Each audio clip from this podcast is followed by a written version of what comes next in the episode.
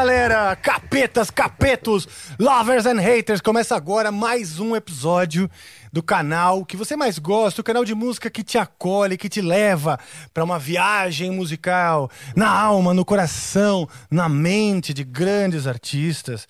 E hoje nós temos aqui, falando em grandes artistas, nós temos aqui um gigante. Eu não tem, não tem acho que adjetivo para dizer o tamanho do artista que está hoje conosco aqui.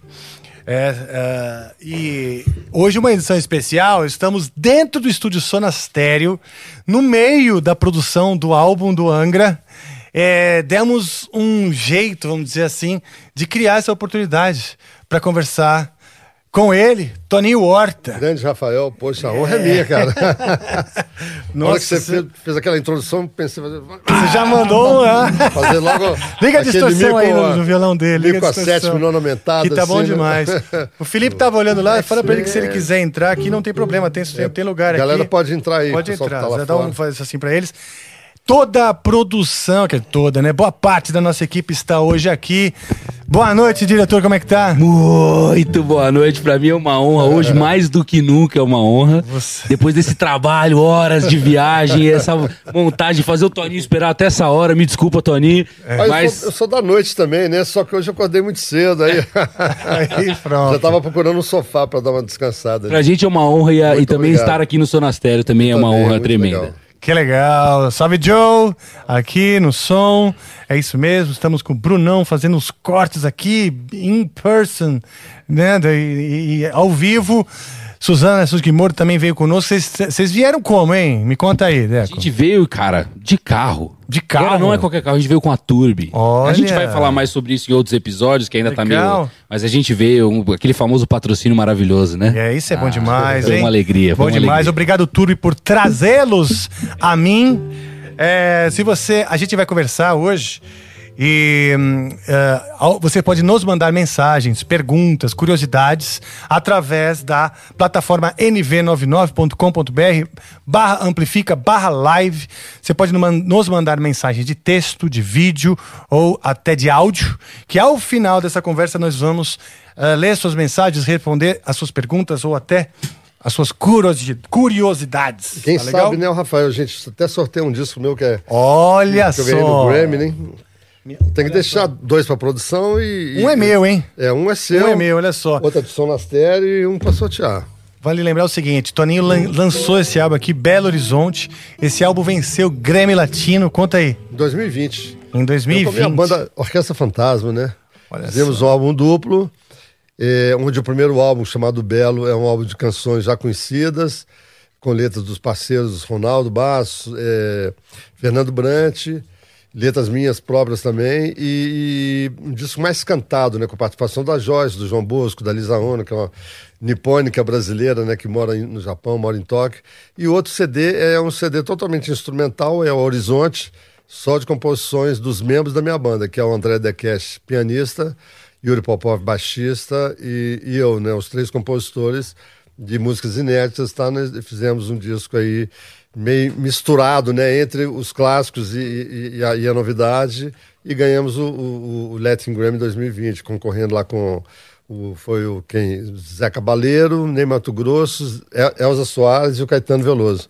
Caramba. Até encontrei com o Caetano agora, semana passada, lá na, no aniversário do Milton Nascimento, ele levantou, me deu um abraço, falou assim, poxa, Toninho e tal. Mas não foi nem por causa do né, que eu tinha, tinha ganho é, o Grammy, mas também ele falou só tudo que você já fez na música brasileira, a gente tem que agradecer muito. Que eu apareci nos no discos de muita gente, né, de cantores hum. E, grupos, e, mas mesmo assim eu ainda consegui manter o meu trabalho solo particular e, e consegui finalmente um, um Grammy é, inesperado, mas que caiu com certeza. Eu acho que na verdade foi um prêmio para a geração de músicos, né, no Brasil que é tão desprestigiado, né? Porque Sim. geralmente é, porque todo cantor depende, né, né Rafael? Todo, todo cantor depende de uma banda, de um grupo, né?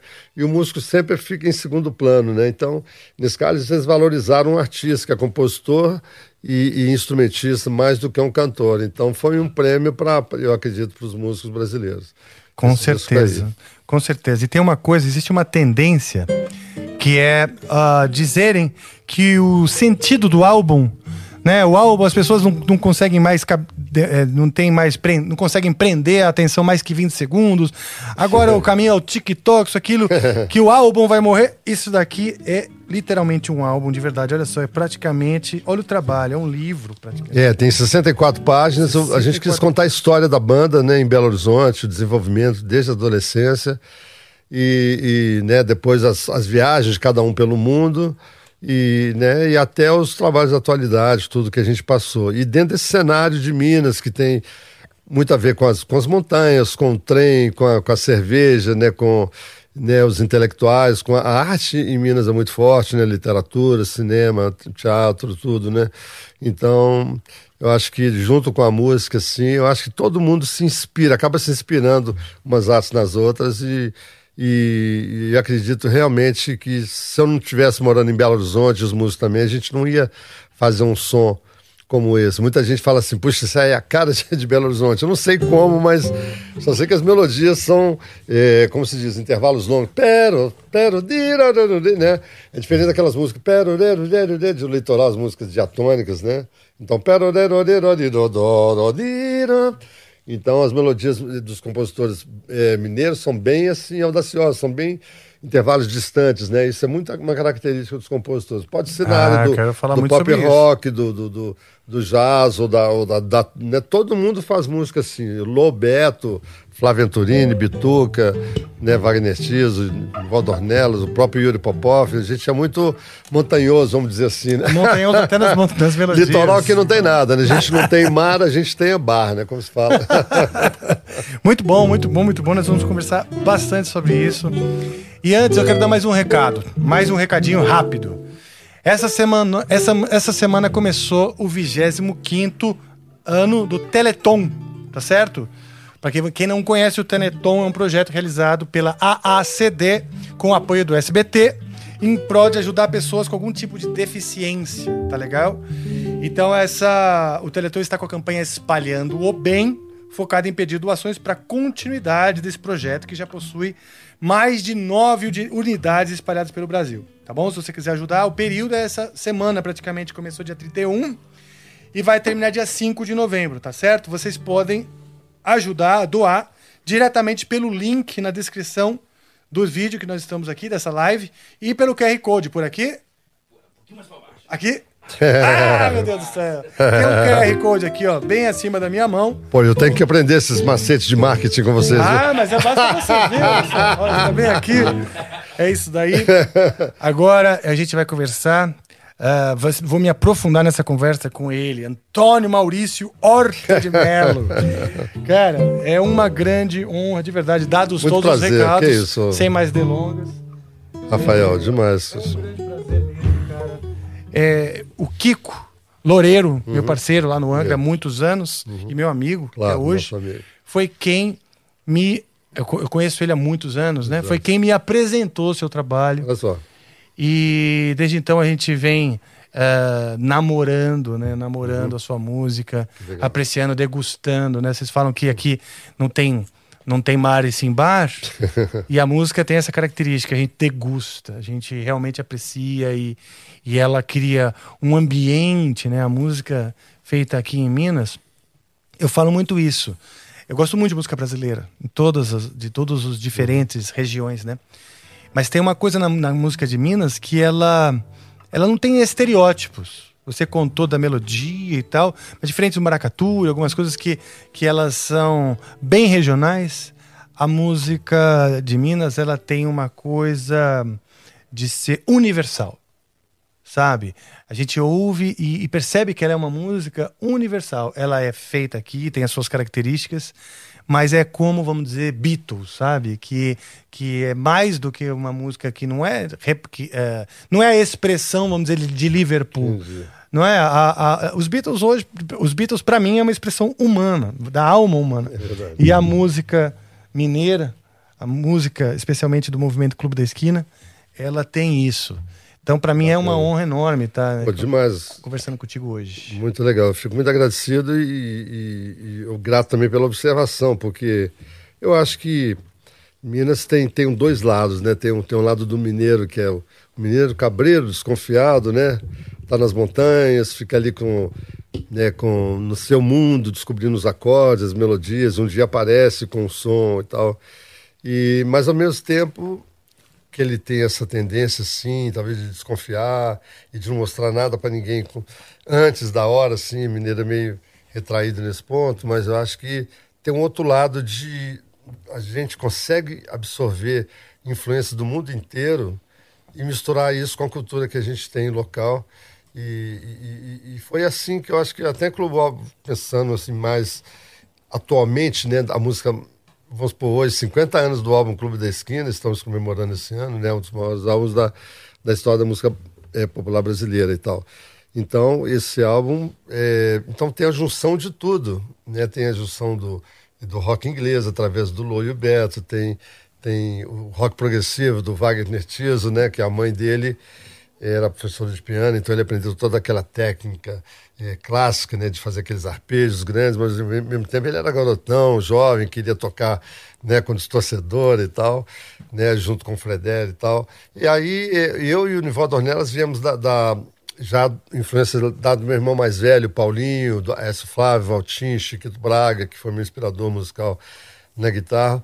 Então eles, eles já tinham uma tendência mais de ouvir música é, jazz desde, desde cedo, né? Então os, os músicos da, da noite que tocavam em baile nos anos 60, 70 já eram músicos muito bem preparados, já, já conheciam aqueles, aquelas bandas todas, eh, Stan Kenton, Duke Ellington, é, Oscar Peterson, Stan Getz, toda tanta gente, né? Os cantores todas, a Sara, ela o Frank Sinatra e tantos, dezenas, centenas de outros. E eu, eu, quando era menino, eu nasci ouvindo essa história toda. Né? E tem um clássico da minha mãe, eu vim também da área do, do clássico, e, e, e o Milton também, toda aquela cultura popular né? das, das folias de reis, do, é, do congado, do catopê, né, os, os, canaviais sem fim do sul de Minas.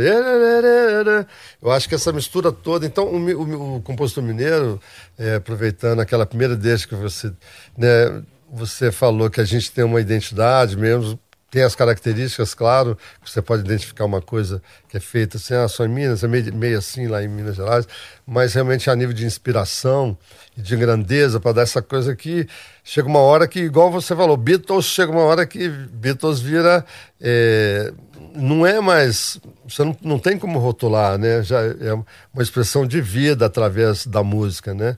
Então, o mineiro, assim, acaba que a gente vai conquistando o mundo, assim, quietinho e fazendo as coisas e, e, as pessoas acabam reconhecendo que tem uma, uma, uma, coisa mais profunda. E é exatamente essa combinação, essa abertura, o coração aberto para receber essas influências de, de tudo quanto é lugar, mas ao mesmo tempo aquela coragem também de acrescentar é, o know-how de cada um, o conhecimento que a gente tem misturar isso tudo e falar assim, olha, eu sou isso aqui, você gosta. E aqui em Minas realmente tem, é, a gente tem uma, essa grandeza né, de ter uma natureza maravilhosa, pedra preciosa, não sei as fontes, a água. Eu ouvi falar outro dia aí que o Petro Messini estava mandou alguém pesquisar em, em, em Minas Gerais para ver o que, que tinha nessas montanhas. eu vi um papo meio estranho aqui assim, falei, olha, é. eu pensei, isso é capaz de ser verdade mesmo, porque o pessoal fica querendo saber o que, que tem, né, Rafael? Mas acho que é isso aí, é, é um pouco de entrega, da, do, é uma mistura do que a gente sabe com o que a gente quer saber. Então, por isso que ela é universal, ela tem a tendência de absorver todas as influências do mundo, mas a gente sabe que tem coisa aqui na Terra que só nasce aqui, o que Deus nos deu, que, que ajuda a gente a, a, crescer na música. Viu? Com certeza. Eu, eu te agradeço porque essa, essa sua colocação de cara já foi excelente, já, já me inspirei para falar isso, mas é, é toda a verdade, você tem toda, você tem toda a razão. Não é à toa, porque você é o líder do, do Angra há muitos anos e, e um dos Eu gosto quando fala que eu sou líder, do, apesar de eu só obedecer. Não, olha, cara, participar desse programa é ótimo, porque assim, a gente sempre teve um, teve um lado do, né, no rock também, né? Mesmo, mesmo, mesmo despistado, né? Sim, porque o rock também faz parte desse faz caldeirão, parte, né? né? Todo mundo, a gente ouviu, todo mundo ouviu. Tinha os mais aficionados, né? Os, Sim. Né, o Loi Beto, tudo. Mas a gente estava começando ali naquela época do Clube da Esquina, início dos anos 70, quando o Fredera, que já gostava de tocar com distorção. Ele me chamou eu, Milton, Novelli, Bituca, né? Robertinho. Fomos na casa dele, na Navas Concelos, que era. Olha só. É, o Fredero nos levou na casa do. Do, do, do, do Naná? Do Naná, no Catete. E falou assim: o Naná quer mostrar um som para vocês aí, que vocês nunca ouviram. Aí colocou Jimmy Hendrix. Olha! Né? Jimmy Hendrix Experience, o ex Boraslov, que toda a gente Foi o Naná que mostrou o Jimmy Hendrix? mostrou pra gente. Olha só! Numa noite, lá no, no bairro do Catete, lá perto da Bento Lisboa, por ali, perto da, da Glória ali. Eu me lembro até hoje. Então foi assim um desbunde total, né? Quer dizer, quando a gente vê o revólver dos Beatles, né? Eu me lembro muito bem. Dos, é, quando chegou o revólver dos Beatles, eu comecei a, a, a né, a entender e, e, a gostar, porque até. Então, quando eles tocavam uma música assim, né? I want to... Aí tinha um negócio de uma quebrada para voltar na música. Eu falei, pô, esses caras não entendem nada de música. Aquela quebrada não era, não era 4x4, né? Era, tinha, tinha um 7 por 8, por 16, sei lá qual é que. Os caras contavam uma respiração. Contavam né? respiração, é, era. A gente não entendia ver música dessa, dessa forma, né? Mas foi, foi, foi, olha, cara, foi são, são cinco, na verdade, cinco décadas de, de, de vida e tudo, experiência, né? A gente tem que. Eu agradeço a todo mundo que eu ouvi, que eu, dias que eu, eu ouvi demais. Foi é, o Ten Years After, né? O The Sim, Cream, é, que o Steve Winwood, né? Com, com Clapton, eu ouvi demais isso. E, e, e, e, os baixos que eu fiz na gravação dos anos 70 do Milton, e gravei o primeiro disco do Loborges, do Beto Guedes, o disco do Tênis, eu gravei muitas músicas de, de baixo elétrico. Meu irmão era baixista, eu sempre ficava em casa fazendo baixo também. Gravei no disco do, do, do, do Beto e várias faixas no, no Clube 1, como Nada Será Como Antes, com aquele Parabarodum, tão, tão, tem, né? Fiz uma, é, Maria Maria, fiz várias músicas lá. É, e eu me lembro que o baixista que me encantava mais naquela época dos anos 70 era o, o, o o, que tocava com Ginger Baker, quem hum. que era? Era o Bruce, Jack Bruce. Ah, Jack, Jack Bruce. Jack, Bruce, né? Que é do é, Cream. The Cream, é, é, tocava no The Cream. É, era o cara que eu mais gostava, porque ele tocava, num, acho que num baixo Gibson, e ele desenhava o tempo todo. E, eu, e depois o Paulinho Carvalho, que virou um, um, um músico bem especialista na, na música mineira e nessas músicas 6x8, 3x4, de essas levadas assim, tudo, foi muito dentro da, da, da maneira que eu estava tocando, mas eu aprendi isso com, acho com Jack Bruce, de, de não deixar, o baixista não pode deixar de ter a, a como se diz, a, a, a pulsação, né? Sim. O baixista tem que ser o eterno baixista, tem que ser um condutor, né? Uhum. Meu irmão que era baixista falava, o baixo é a alma, é a alma, da, a alma do de uma banda é, é, o baixo. Mas você, quer dizer, você não precisa ser um solista, né? Quer dizer, ou pode ser um solista, mas você tem que ter a categoria de, na hora que você precisa dar um apoio para a banda, você tem que saber. E, e o Jack Bruce era totalmente assim, ele conseguia tocar livre, é, variando sempre os lugares que podia, mas era um, um excelente segurar, né? condutor, né? né? O cara, pô, Fantástico. Aí eu vi Frank Zappa, vi Emerson Lake and Palmer e tudo. Ah, que legal. Então um pé, um pé no rock eu já tive. Eu adorava o Renzo, não tirei nada dele e tudo, mas eu era apaixonado. Para mim, assim, é o guitarrista assim, que está em primeiro lugar para mim de todos. Claro que eu endeso o Wells Montgomery no lado do jazz, mas assim, em termos de guitarra geral, a revolução mundial, eu, eu vejo o Jimi Hendrix com o cara, Sim. o master é, de, todo, de todos os outros que vieram depois. Sim, e que época, hein? A gente tá falando assim, final dos anos 60, é, no começo dos anos 70. Anos 70 que explosão de grandes artistas Nossa no mundo. Senhora, né? gente demais, Só os, né? todos os nomes que você citou agora é, mostra é como foi. É. Porque não era que não tinha internet. É. A pessoa ganhava a popularidade se realmente fosse boa, não é, tinha Pro Tools para editar verdade, nada. Não tinha mesmo. Não é verdade? Então o cara tinha que realmente ser bom. É, nem CD nem cassete, acho que era LP né? E rádio, né? Sim. BBC de Londres, nem sei, minha mãe era fã da BBC, mas tinha Rádio Nacional, Rádio Tupi. Não sei ah. como é que vinha, acho que eram uns LPs que chegavam aqui pra gente. Sim. Né? E acabava que na televisão sempre passava alguma coisa ainda. PIB, Deixa eu só um né? pouquinho seu microfone, rápido. Tá legal. PIB. Pronto. Legal. É, então, assim, é muito legal ver essa efervescência da música. Até na música brasileira, parece que agora tem alguns projetos de, da, da, música brasileira dos anos 70. Foi feito um livro, em 1973, que inclusive foi o álbum, o, o, é, o ano do álbum Beto Guedes, Danilo Caim, Novelli e Toninho Horta, que é um disco dos quatro, que a gente gravou um ano depois de ter gravado o álbum é, Clube da Esquina. Né, o Ronaldo Bastos sugeriu para gravar um disco de cada um. Aí o pessoal da Odeon da EMI falou assim: ah, a gente gastou muita grana, fizemos um álbum duplo do Milton Nascimento com Lobos, agora vamos, vamos juntar esses quatro aqui num, num, disco só. Né? E é um álbum cult, né? É um, é um álbum muito bom. É, que né, cada um tem a sua parcela ali de, de, de, como se diz, cada um tem uma, uma vertente musical diferente. Eu, Novelli, Danilo e, e, o, e o Beto Guedes, e, mas é um disco hoje considerado um, um disco cult. Isso foi em 1973. E parece que tem outros projetos aí de, dos compositores. Na, nessa época desceram todos os grandes compositores da, de Fortaleza. Aí veio né, o Ednado, veio Belchior, veio, veio Fagner, aí veio Geraldo Azevedo do Pernambuco, veio outro, né, foi a contingência dos músicos e compositores naquela época, compositor-cantor, né, que é, cujo palco, né, coisa, como se diz assim, é, uma das grandes oportunidades que se dava naquela época eram os festivais né, de música. Dos, e vinha todo mundo para os festivais, acabava ficando no Rio, né, o pessoal elogiava, pô, sua música é boa, fica aí.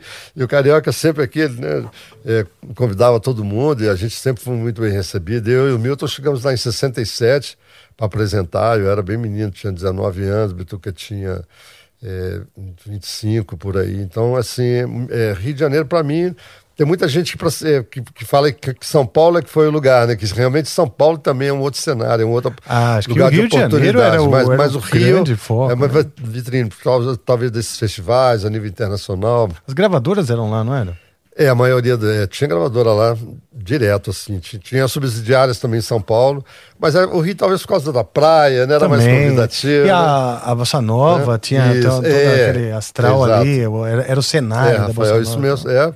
Bossa Nova bem, bem lembrada, ali é um berço, né? Da, é um berço. berço do soro, né? Poxa, Pixinguinha, todo mundo, né? Sim, Jacó, e, é isso é época de ouro, né?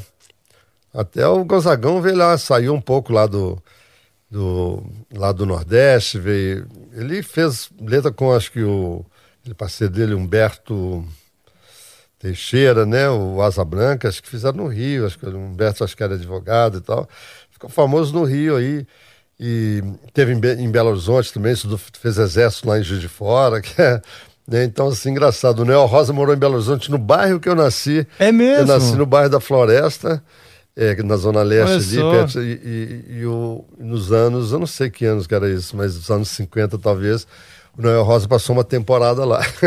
Nossa, só no então. No bairro que eu, que, ah. que eu nasci. É muito interessante, é interessante essa combinação, né? Aliás, tem uma curiosidade que já até foi falada aqui no Amplifica: o Jairo Guedes, primeiro guitarrista do Sepultura estava nos ah, contando. O Jair estava contando ah. que o Sepultura nasceu também em Santa Teresa, hum. mais ou menos próximo, o, né? próximo de onde era o Clube da Esquina. Clube, é, Quer dizer, é, exatamente. Então... Eu não sei exatamente assim onde é que é, mas eu conheço muita história, encontrava sempre com o Paulinho, a galera lá no, no bolão, o famoso bolão, né? 24 horas, Olha né? Aí. A gente se encontrava lá no final da, das noitadas, dos shows e tudo. É o lugar, o point, né, da, dos artistas, né? em frente na, na Praça Santa Teresa, lá Olha próximo da, da igreja, né? Será que e tem um vórtice cósmico musical lá? É, acho que tem né, uma, uma, uma onda lá interessante. É. O Skank também nasceu nessa... Olha. O Skank também é da, da, da Zona Leste ali. Que legal, né? né? O Samuel e tudo. Então, tem, tem alguma coisa por aí, viu? Tem umas, esqueceram umas pedras é, como é que é? Kryptonita? Como é que é aquela pedra do super-homem? do super-homem é a Kryptonita, é a verde. É, Isso mesmo. Então, minha memória tá boa hoje. Bom demais.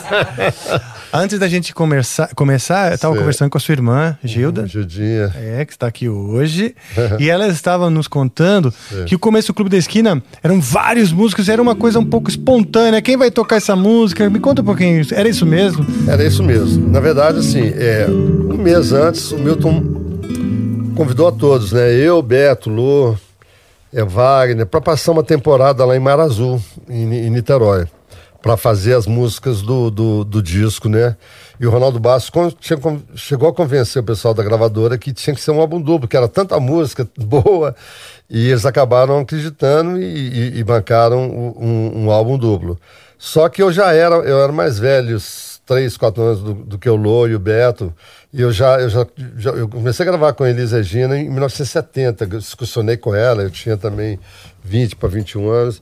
E aí, é, então eu já estava no Rio gravando com é, Dominguinhos na RCA, Olha com só. cantora Marlene, aí vim depois MPB4, aí é, Alaide Costa, comecei a acompanhar muitas pessoas e, e né, Leni Andrade, né, eu já era músico assim, já de, de e, aí eu não pude participar desse mês de incubação, vamos dizer assim, da música, eh, das composições. Mas o Lô fala em algumas entrevistas que eles já foram para lá com muita música já pronta e acabaram que desenvolveram alguma coisa de, de, de fazer, vamos supor, dois violões, um violão e uma guitarra, ele e, e, o Beto, no caso, né? Acabou que eu não, não, não passei essa temporada com eles em Mar Azul, mas um, ficou o Milton, o Lô e o Beto, praticamente praticamente os três passaram a temporada toda lá.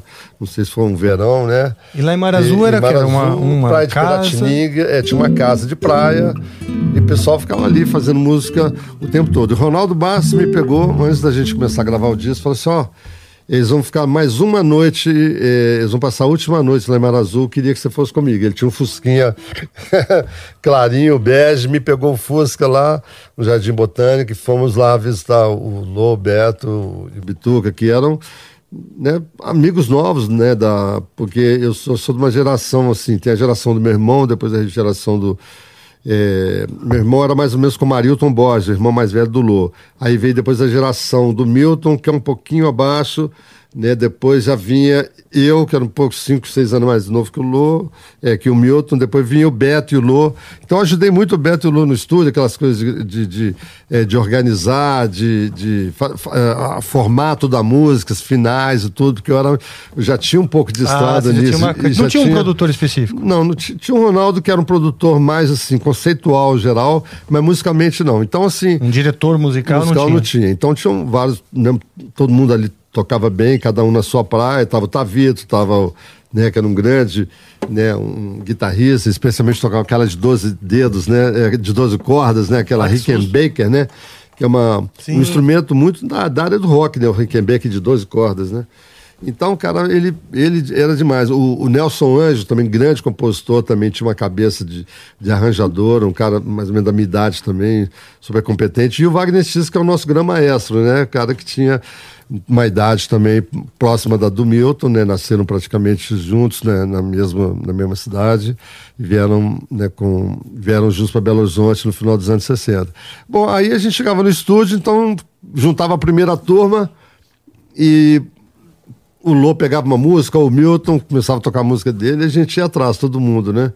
Aí eu olhava assim pro lado assim, pô, tá faltando um baixista. Aí, peraí, me peça esse baixo aqui. Na Odeon, naquela época, tinham várias guitarras, né?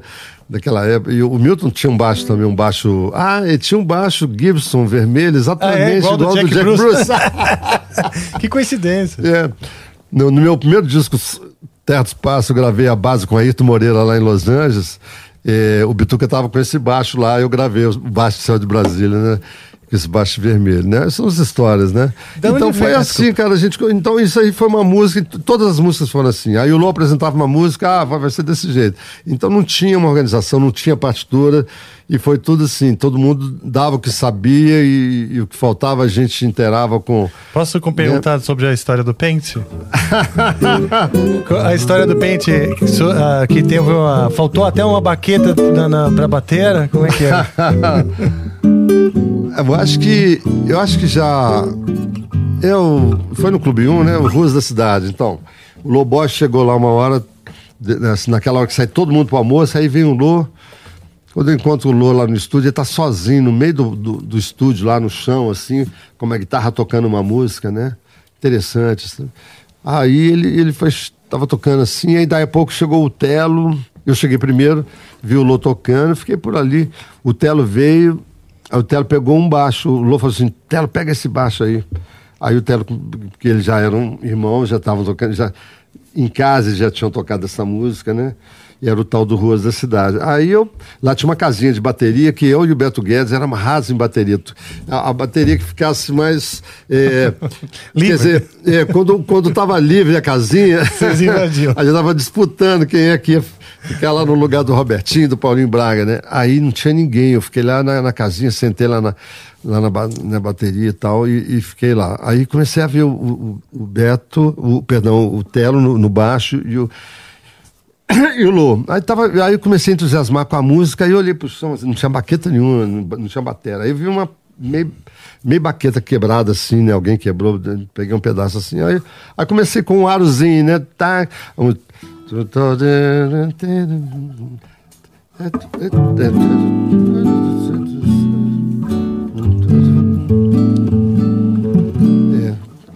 É, é, tupis, né? Que fala nas ruas de, de Belo Horizonte e tal, não sei o que, em três, assim.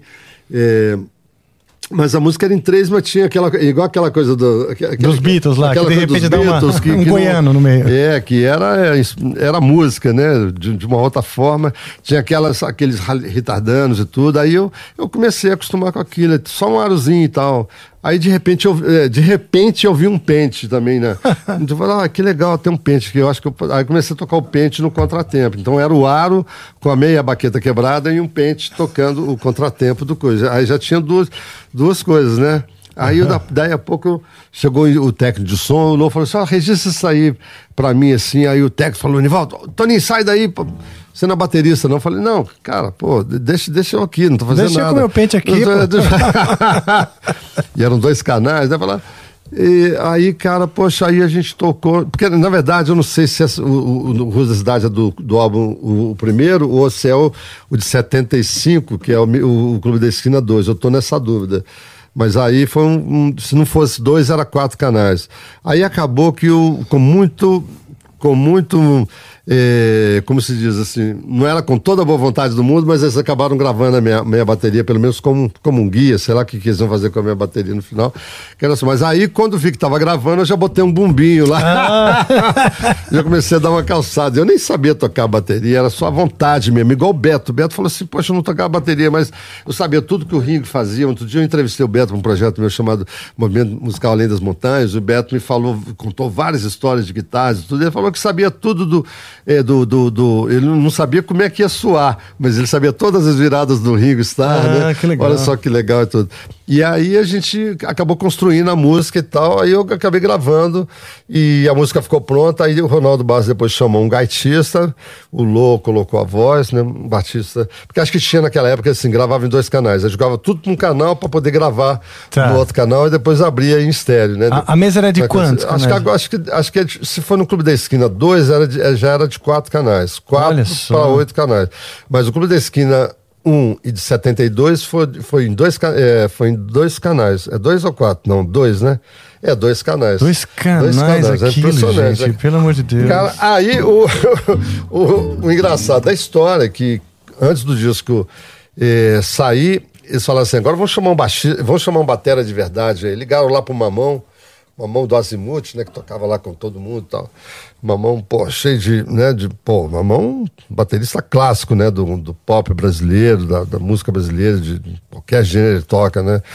Não a categoria e tudo, mas era muito som, era muita informação para uma é. musiquinha assim tão leve, uma simples. musiquinha da, das ruas de Belo Horizonte e tal não deu certo. Aí chamaram o Robertinho Silva. Ah, não, Robertinho não, porque ele já gravou o Clube 1, então o cara já está acostumado, já sabe como é que é e tudo.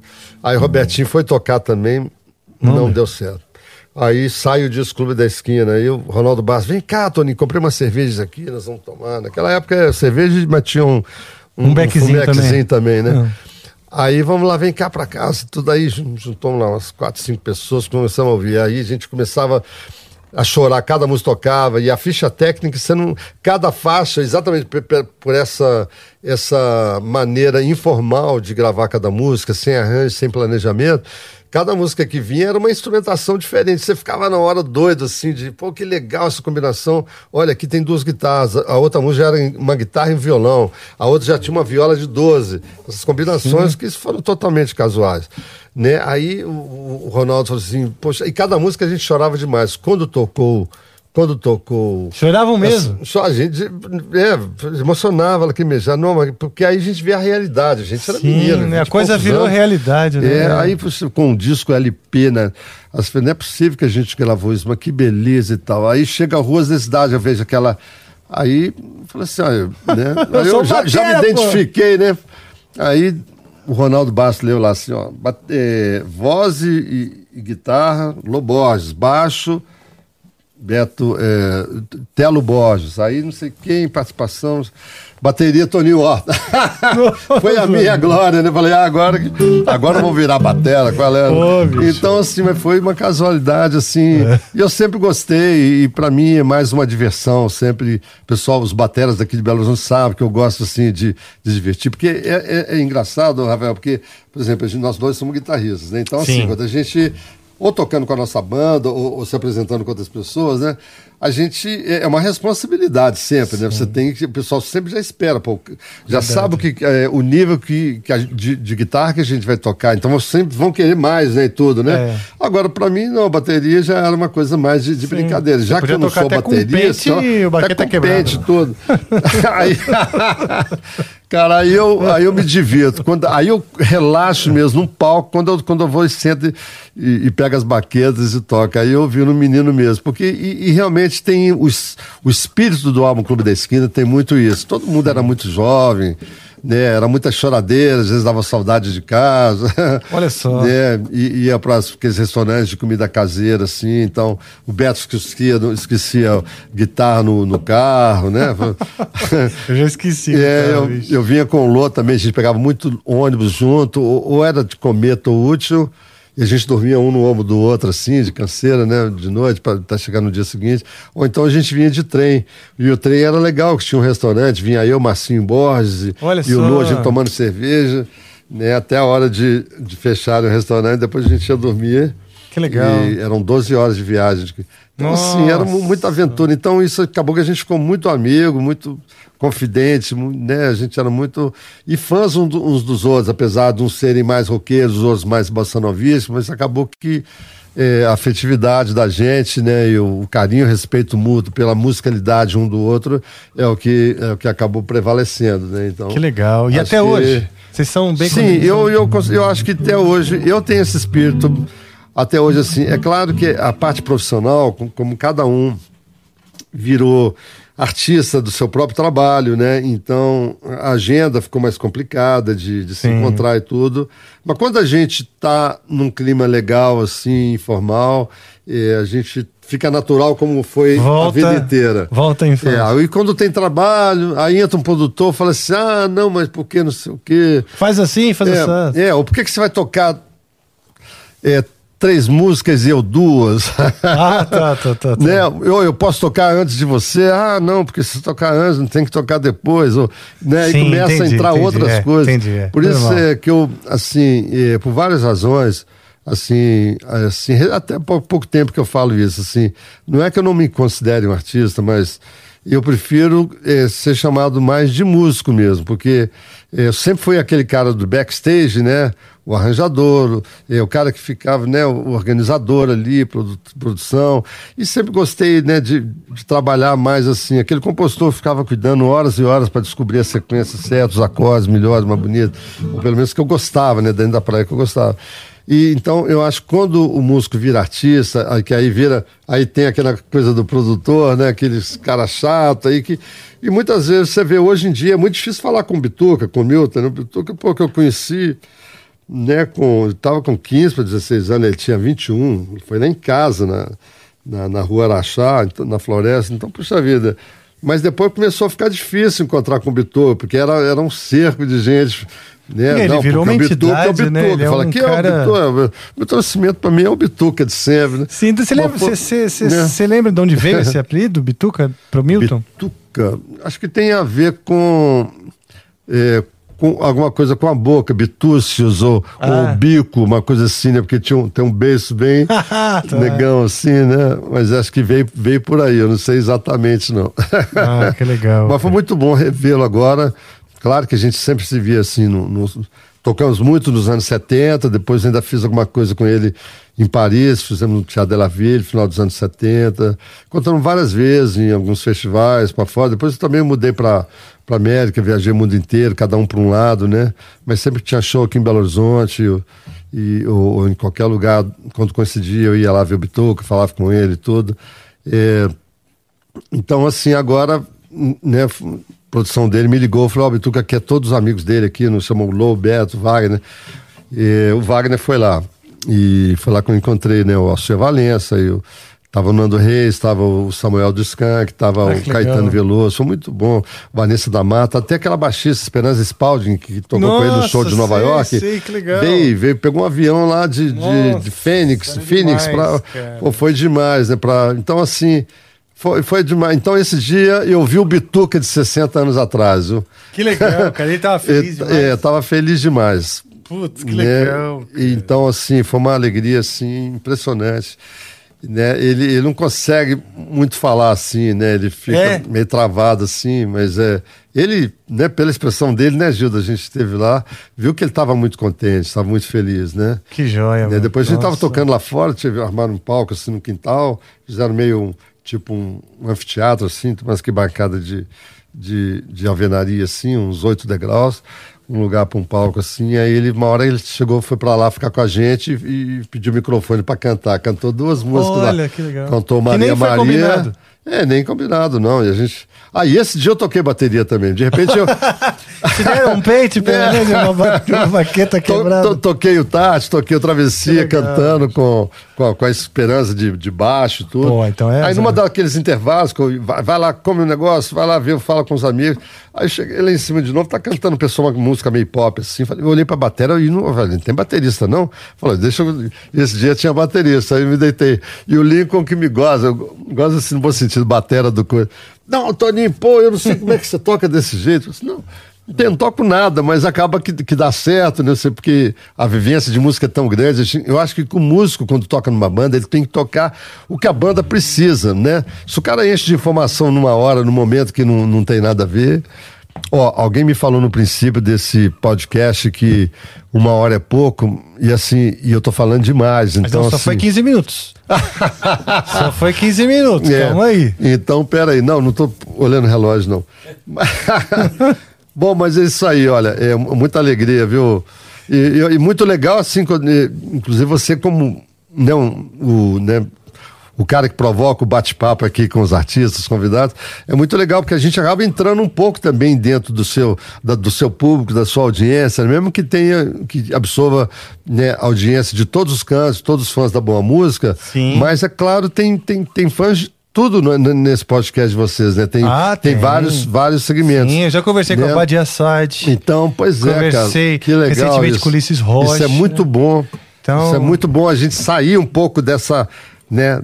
Por exemplo, aqui, ah, aqui só o meu público. Não, não tem isso, não. Música é música, é, né? Lembro, você sabe que, que, logo que eu comecei minha carreira, eu sempre fui muito, muito fã de música brasileira, né? Uhum. E tendo como grandes. Os meus heróis eram os heróis do rock progressivo e da MPB. E tinha uma frase que eu vi o Milton dizer que assim a oh. música deve sempre unir, né? E, e, eu tenho isso como lema, sempre tive. Oh. E é isso que a gente faz aqui. Aqui no Amplifica a gente tem a música como um, um, um elemento de união. Well, especialmente num momento que o Brasil precisa muito. Precisa, precisa muito. De, de amálgamas. Mais, que nunca. mais do que elementos separa que Verdade. separem, né? Seu diretor, eu vejo você aí numa agitação, o que foi? É, eu queria dizer que o chat tá subindo a hashtag Amplifica na Esquina, que é maravilhoso, certo? Ó, oh, que legal, essa hein? hashtag aí, então Olha então vamos só. todo mundo digitar o seu hashtag Amplifica na Amplifica Esquina. Amplifica na Esquina, que bacana. É e lembrar também a todo mundo, que tem muita gente que, claro, acho que nunca também esteve no nosso chat, que tá aqui pela primeira vez, que se você quiser mandar mensagem pro Rafa ou pro Toninho, é só você entrar em, em nv99.com.br barra amplifica barra live. Lá tem um botão de comprar mensagens e a gente lê todas essas mensagens no final. E são mensagens limitadas, então corre lá pra gente poder ler no final, tá certo? Tá, e daqui pra lá pode também? Eu posso mandar um, só um beijo pra uma amiga minha? Pode, claro. A sua câmera a, Ah, pois é. Aqui, a Miriam, minha querida amiga, é cantora. Olha só. Trabalha, né, como funcionário de um departamento, né? Né, administrativa aqui da cidade, mas ela, ela é cantora. E um dia que eu cheguei lá no, no escritório, eu falei assim, poxa, Tony, que legal. Tinham duas cantoras que trabalhavam lá. E uma delas, inclusive, encontrei num, outro dia que eu fui tocar num, num lugar, informalmente, num, lá no, no, Mercado Novo. E a Miriam me passou uma mensagem ontem: olha, eu vi, fala que você vai estar no, no Amplifica, no, ah, no, no podcast. Eu não perco um, um capítulo. Né? Eu falei, olha, que bom, você está sabendo disso e eu não estou. Então, olha, vou mandar um beijo para você, Amanda mesmo, que eu vou ficar muito feliz. Então, Miriam. Muito obrigado aos caras, são demais. O Rafael já é muito conhecido, yeah. a gente já, já se cruzou várias vezes mas a toda a equipe dele aqui, pessoal de São Paulo, e estamos aqui no estúdio Sonastério também, com o pessoal de casa, o pessoal Bruno, Sim. toda a galera, o Artuzinho do som. Então, assim, eu só tenho a agradecer. E você tá gostando? Depois você me fala se eu tô dando muita gafe, ah, ou se eu tô com sono. Você tá doido. Tá bom? Mas olha, um beijo grande para você, viu? Obrigado aí pela força. Toninho, vários caras. É grandes, outros grandes nomes internacionais, né? O Pat Metheny, George Benson, tipo uhum. Jeff Beck, uhum. é, mencionaram, né? Eu tenho uh, você como, um, como uma referência, né? E você hum, chegou a conhecer, como é que você tem uma amizade com o Pat? Com, o Pat eu conheci em 1980, quando ele veio tocar com um grupo, naquela época um quarteto, no mesmo ano é, que o Weather Reporter vinha, veio com Jack Pastores, Jaco Pastores, era, né, com aquela banda incrível do Heavy Weather, eles tocaram ah, no Monterey Rio Jazz Festival no Maracanãzinho. Olha só. E eu estava começando a gravar o meu segundo disco, meu primeiro para EMI, porque o meu primeiro foi, o Teto Espaço foi independente. E aí o, o eu estava fazendo um show no Circo Voador na época também, antes de eu entrar pro estúdio. E o, e o Ricardo Silveira também, guitarrista nosso. Sim. Né, a gente gravou junto pela, pelo selo Ver, a, Ver é, Poligrama Americana, né? Nos anos 80 para 90 e, o, e o, acabou que num show que eu fiz no Circo Voador com a minha banda Orquestra Fantasma, ele levou o Pat Metheny para me conhecer, para ver o show. Foi a primeira vez que eu vi o Pat assim. E aí, um ou dois dias depois, a Célia Vaz liga pra gente também, que era companheira, amiga da gente de festivais, compositora, arranjadora. Ó, oh, Toninho, vou fazer um, um jantar lá em casa, eu quero que você vá, porque eu sou, eu, eu sou muito amigo do Pet, né? Ele pedia para tocar comigo na, nos bares, tocar música brasileira, desde aquela época, olha só. Ele era professor dela na, na escola, na Berkeley, mas eh, ele adorava ver a Célia tocar, aquelas coisas de bossa nova.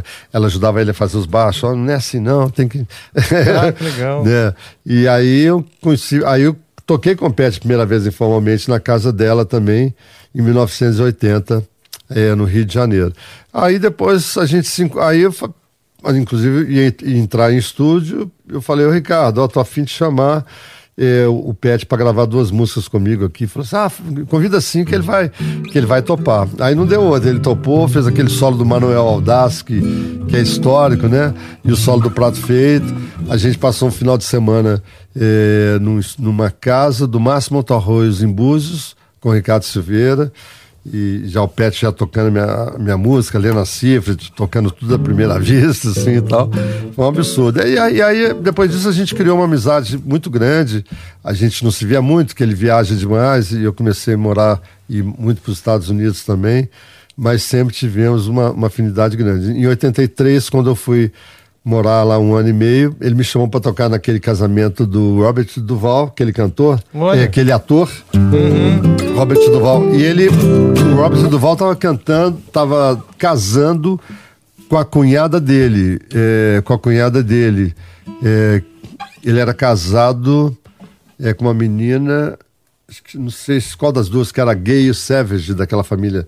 Tinha, tinha o John Savage, elas são bem famosos assim e eles e eles e o Robert Duval estava casando. Aí foi tocar na, na, Ilha do Esquilo, pagou passagem para mim. Olha só. Eu saí de Nova York, desceu em Boston, ele entrou. Que delícia, aí fomos até Maine, eu de violão e ele de guitarra, e a gente tocou assim numa sala, assim, no, teve a recepção. Depois da recepção, o casal ficou assim na nossa frente, nós tocamos, né? Sem ensaio. nada, sem ensaio e tudo e tal. E logo depois, acho que alguns anos depois, eu chamei o Pet para gravar ah, não. Aí passaram-se mais cinco anos quando eu gravei o Diamond Land. Ele fez um line notes muito bonito, falando que eu era o Reb Hancock da guitarra por causa das inversões dos acordes. Que legal. E, e, e, e, o, e, o, de 89, que foi produção inclusive do, do Ricardo Silveira, o álbum chamado Moonstone. é, a gente chamou o Pet para tocar, fizemos uma, uma, música chamada Pedra da Lua, fizemos em duo, violão, é, violão e guitarra também. Então, assim, de, depois a gente encontrou, encontrava em backstage, festivais e tudo, né? E recentemente, a última vez foi agora, mês passado, lá no Rio de Janeiro, quando ele veio. Eu fiz questão de lá dar um abraço nele, encontramos com a Célia Vaz, ajuda foi comigo, a gente matou saudade de muito tempo, né? Ele adorou né? Deixou de falar com todo mundo para ficar assim 40 minutos conversando com a gente, todo mundo a gente que querendo legal. falar, ele falava, ah, oi, assim, ficava só de papo, assim, lembrando aquelas histórias da Beck. Então eu falei, pô, legal. muito legal. Então, assim, é. E Jorge Benson, uma vez veio do Brasil, há um pouco mais de 10 anos atrás, queria é, tocar com os músicos, né? de primeira linha aqui e acabou que me, me chamaram para organizar uma gig para ele, uma, uma gravação. Aí liguei para muita gente, Carlos Bala na época, Robertinho Silva, liguei para o do Espírito Santo. Aí todo mundo falou assim: olha, é muito bom tocar com o Jorge Benção, mas todo mundo aqui trabalha, precisa de grana. Aí liguei para o produtor falou assim: ó, se não tiver grana, não vai ter, é, não vai ter James Session com, com, com, com, com Jorge Benção, não. Todo mundo adora o Jorge Benção, mas infelizmente não vai poder, não. Aí falei com o pessoal: olha, é, vamos pro estúdio, vamos gravar uns três dias. Aí fiz um budget para eles lá e tal, um orçamento. Aí os caras toparam. Aí falei assim, e, e cadê a grana? Falei assim, ah, peraí, a grana tá. Aí, como é que é a grana aí do, do Jorge Benson? Ah, quando a gente voltar lá pra América, a gente manda. Falei, é mesmo? Pô, eu esperava vocês voltarem pra América, mas depois mandar o dinheiro. Pô, aquela galera. Aí falei, pô, e agora, cara? Como é que a gente vai fazer? Eu falei assim, olha, não, eu. Vai, vai, eu, eu, garanto isso, eu tenho que ter. Você estar ganhando nada? Eu falei, não, vou ganhar depois também, mas tem que acreditar. Aí todo mundo, os caras pagaram a passagem do, do próprio bolso, do, do, como se diz, cartão de crédito, né? Só um hotel que eles bancaram lá em São Paulo. É, a diária era mil, mil reais por, naquela época, por 12 anos atrás, né? Que era Unique Hotel, uma, uma cacetada de grana. Aí eu fiz arranjo tudo de um dia pro outro também, com o Jabim. Ele falou assim, ah, quero gravar essa. Aí ah, o pessoal cantava, tocava a música do Djavan e tal. Aí fiquei, virei aquela noite fazendo, já, já, pegando o repertório que ele queria gravar e gravamos durante do, dois dias, é, dois dias e uma, e uma manhã. Gravei 11 músicas com ele. Eu também Nossa, acabei pirando, né? E virei o produtor, o main producer do disco. Ele queria que eu tocasse todas as músicas de violão e ele de guitarra. Aí, aí acabei. Fui pra Áustria, peguei, fiquei doente, dor de garganta e tal. E ele foi embora para os Estados Unidos. Aí passou 15 dias, ninguém via a cor do dinheiro. Cadê a grana do, do Jorge Benson, cara? Aí.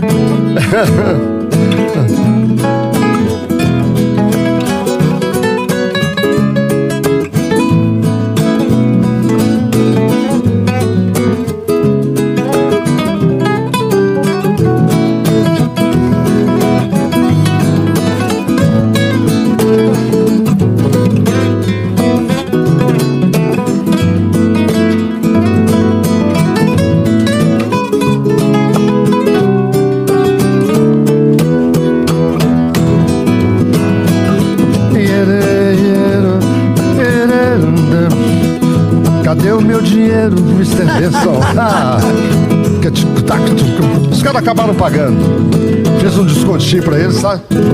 Sabe o que aconteceu, cara? Os caras mandaram o dinheiro. Aí.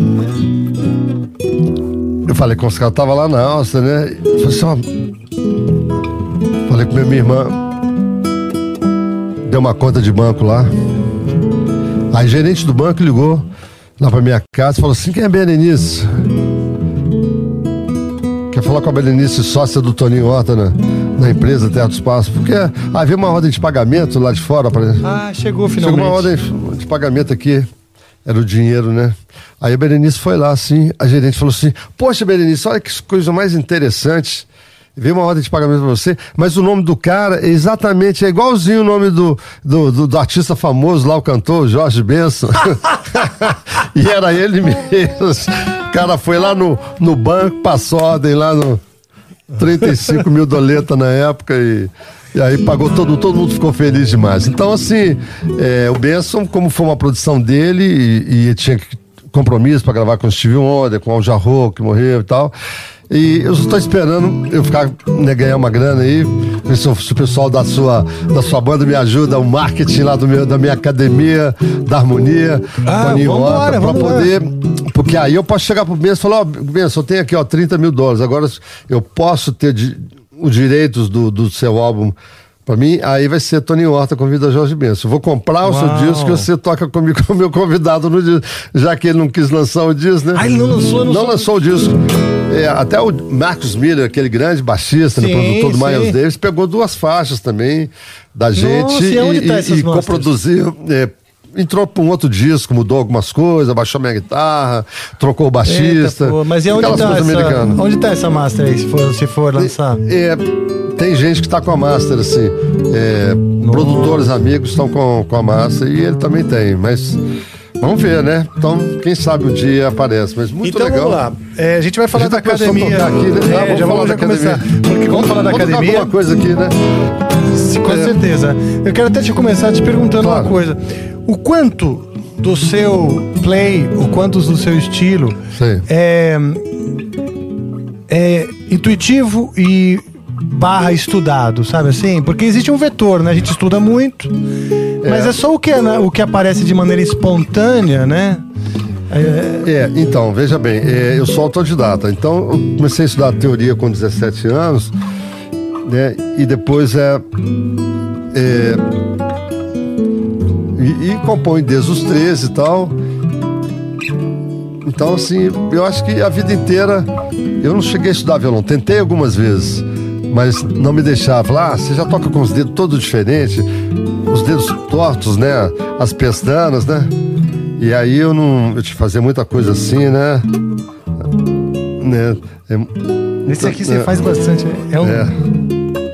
É. Isso seria um substituto do, em vez de eu fazer o sétimo e nono bemol, eu uso muita tríade, né? Faço, por exemplo, Si menor e Mi.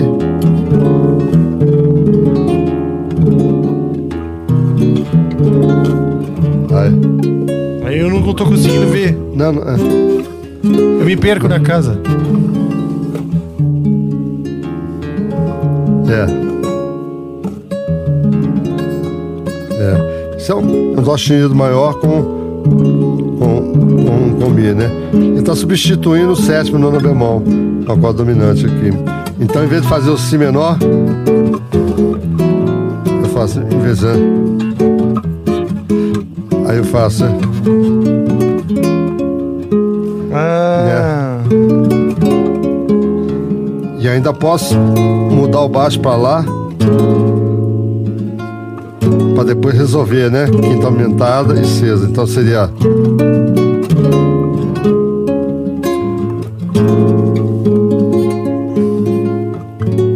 E isso é do tipo de coisa que foi seu ouvido que foi levando ou você foi então, sacando em quando algumas eu era gravações? menino, eu vi muito o Chiquito tocar e ele tocava com os dedos muito com muita pestana assim, porque sobrava mais dedo para ele mexer o dedinho. Ah, tá. Então eu acostumei a fazer, né? Aí eu comecei Marcelo a Barbosa faz muito isso também, também. sabia? Talvez você pego contigo. Quem faz isso? O Marcelo Barbosa, que tá Barbosa. em Silvânia, ele também usa bastante essas Ah, coisas muita pra coisa deixar assim. o livro é, dedo é, livre aqui, exatamente, né? é. Então foi naturalmente assim, então foi muito tudo assim, o desenvolvimento é, harmônico, tudo foi tudo muito muito natural, foi tudo de muita experimentação, de, de, de trabalho muito assim sozinho, né, de e, né, eu nunca quis tocar igual as outras pessoas, eu sempre quis fazer uma coisa diferente assim. Aí a gente ia pegando ouvir uma coisinha ali que a gente gostava, mas, mas nunca fui de tirar solos e, e tirar acompanhamentos exatamente como as pessoas faziam, né? Tirei muito pouca coisa e era só pequenos detalhes, né? Eu que gostava de, de criar, descobrir, ver os acordes soar. com- é, soar como, como um violão, como uma orquestra, né? Eu comecei a usar arpejos, né? Então teve várias. Tem. É... Muito bonito, bicho. Então tem. Então, assim, foi, foi muitas. Depois eu estudei, mas o que eu estudei foi mais para fazer arranjos, escrever minhas partituras, né? Mas instrumento mesmo não. Inclusive a minha, o nome da minha academia vai se chamar Academia da Harmonia, Harmony Academy, mas ela vai ser totalmente intuitiva. É claro ah, que então, tem, é claro saber. que tem, por exemplo, tem, eu tenho pelo menos umas já tem cinco ou seis teses que outras pessoas fizeram sobre a minha música. E é claro que eles analisando, eles vão explicar teoricamente como é que se explica algumas uhum, coisas claro. que eu fiz. Mas eu mesmo, para explicar, né, a, a, minha parte de, de composição, de substituição de acorde, é tudo meio mesmo no ouvido, né? Essa melodia tá aqui. Aí é você. Né? Aí eu vou fazendo um contracanto por aqui, né? Tudo tem a ver com a coisa da escala, né? E, e, e na verdade, quando eu já contei essa história muito, quando eu tinha 15 anos, a minha irmã que tocava comigo, a Berenice, que é entre eu e a Gilda, somos cinco, seis irmãos, dois homens e quatro mulheres. A Lena mais nova é a flautista. É, eu, a minha irmã fez um, um Lá menor com a sétima e a quinta diminuta. Hum. Eu só sabia naquela época, com 15 anos, só tocava, né? Tipo, né? Só ficava nessa aqui.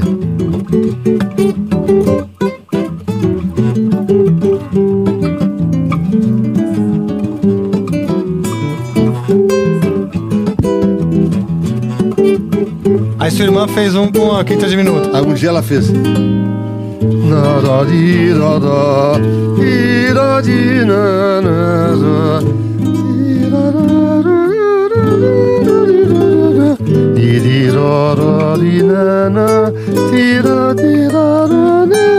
Ela estava cantarolando em cima não. do, do. Ela só fez o acorde.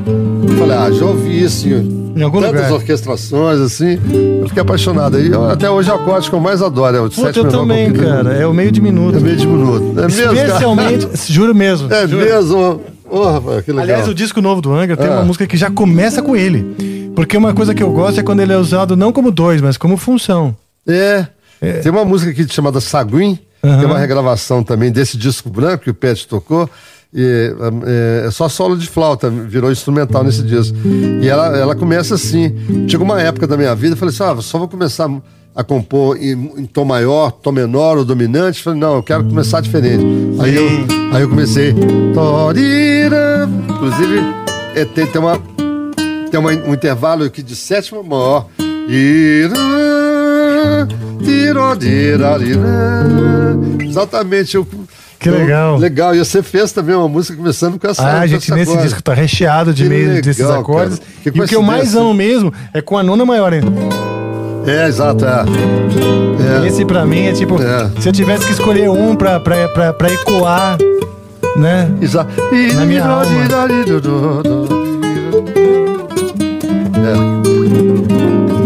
É. É. Né? Também adoro.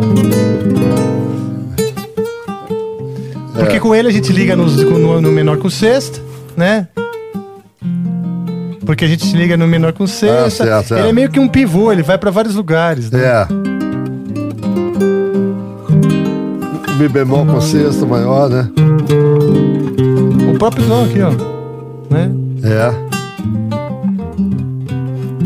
É. É. É.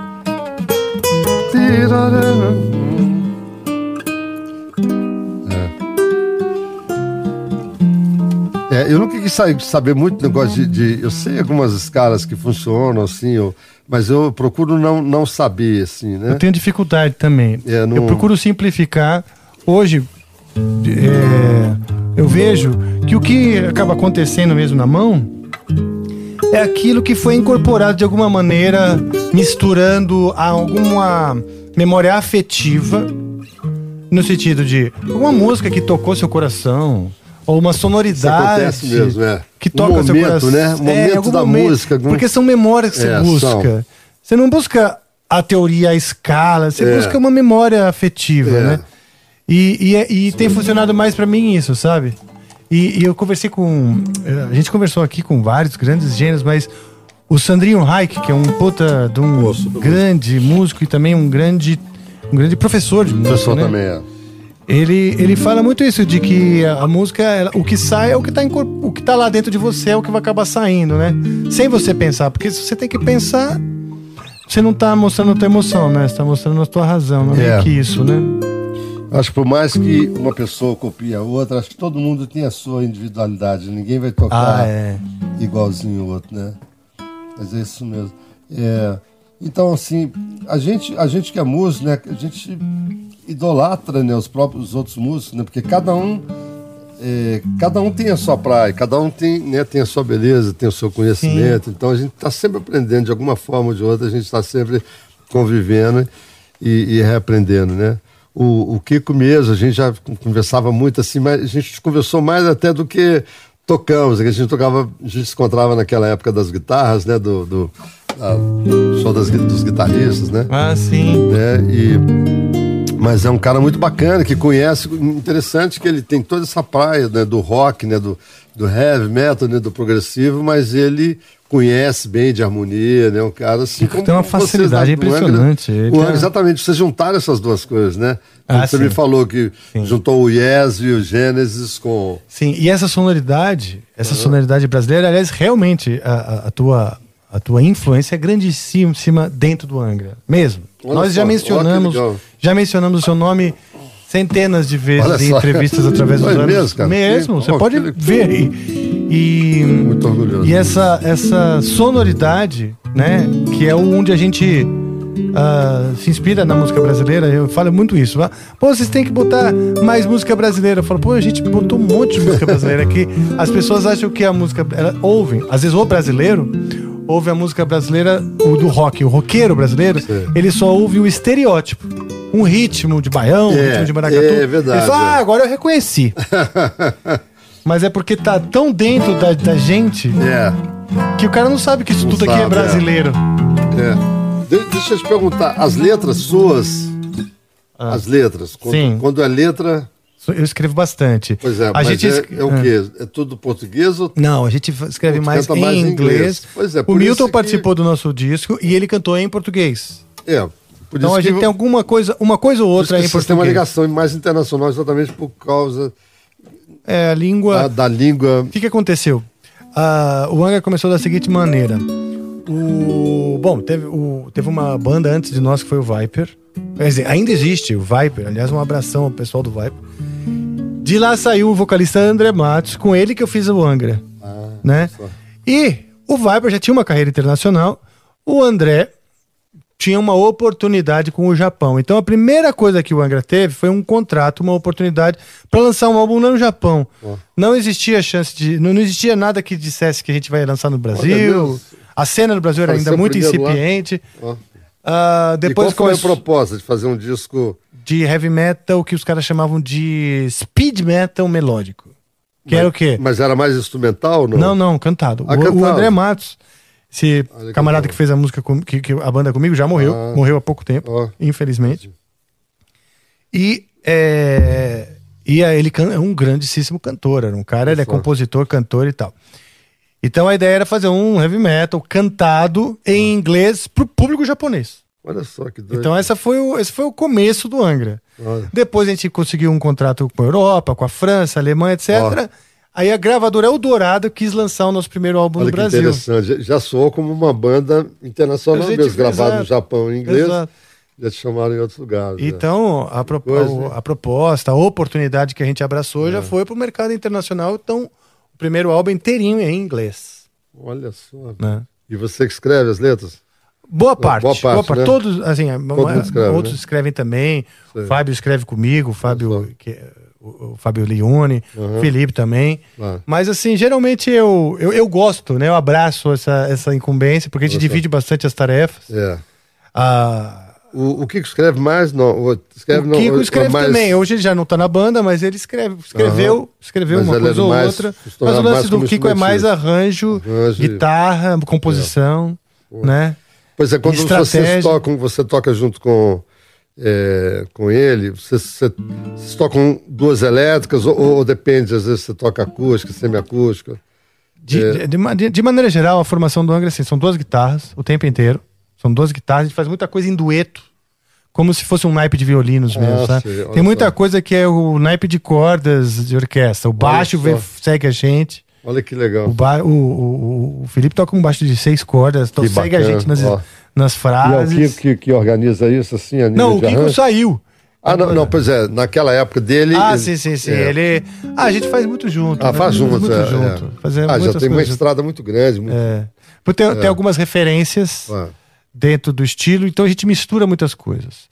O Angra tem mistura do rock progressivo lá dos anos Não 70. tem teclado, né? Alguém usa teclado. Não temos tecladista, mas tem o teclado. A gente, cada um vai lá, Ah, a gente programa algumas coisas. Ah, eu vou lá tocando É, tem hora que falta, faz falta, né? Então, É, duas notas exato. A gente bota as flautas e tal. É. Sempre tem alguns arranjadores conosco nos discos. E muitos, muitas orquestras e tal. E a gente, Legal. a gente toca com orquestra gravada. A gente toca com o batera toca com clique. Ó, E a gente toca com coros, percussões, orquestra, tudo é gravado. mesmo, cara, tudo gravado. É, infelizmente, né? Não dá pra fazer, viajar com, com todo mundo, né? É. Daria, mas é um É. complexo demais. É, com- é complexo. É. Que Já legal, viajamos com o percussionista, isso é bem legal. A gente às vezes viaja com, com o tecladista também. É, Sopro também vocês usam ou não? Na verdade, o heavy metal é mais. É, é, é o quarteto do rock, né? Dos guitarra, Sim. baixo e batera, né? Isso. Essa formação clássica, Essa é né? formação clássica do heavy É. metal, né? Mas a gente já grava, nós já gravamos flauta nos discos. Uhum. Gravamos até uma citação do bebê do Hermeto Pascoal Ah, é? numa das nossas Que legal. músicas, que foi gravado com flauta mesmo. Olha só. É. Agora eu não sei se foi flauta ou sampler.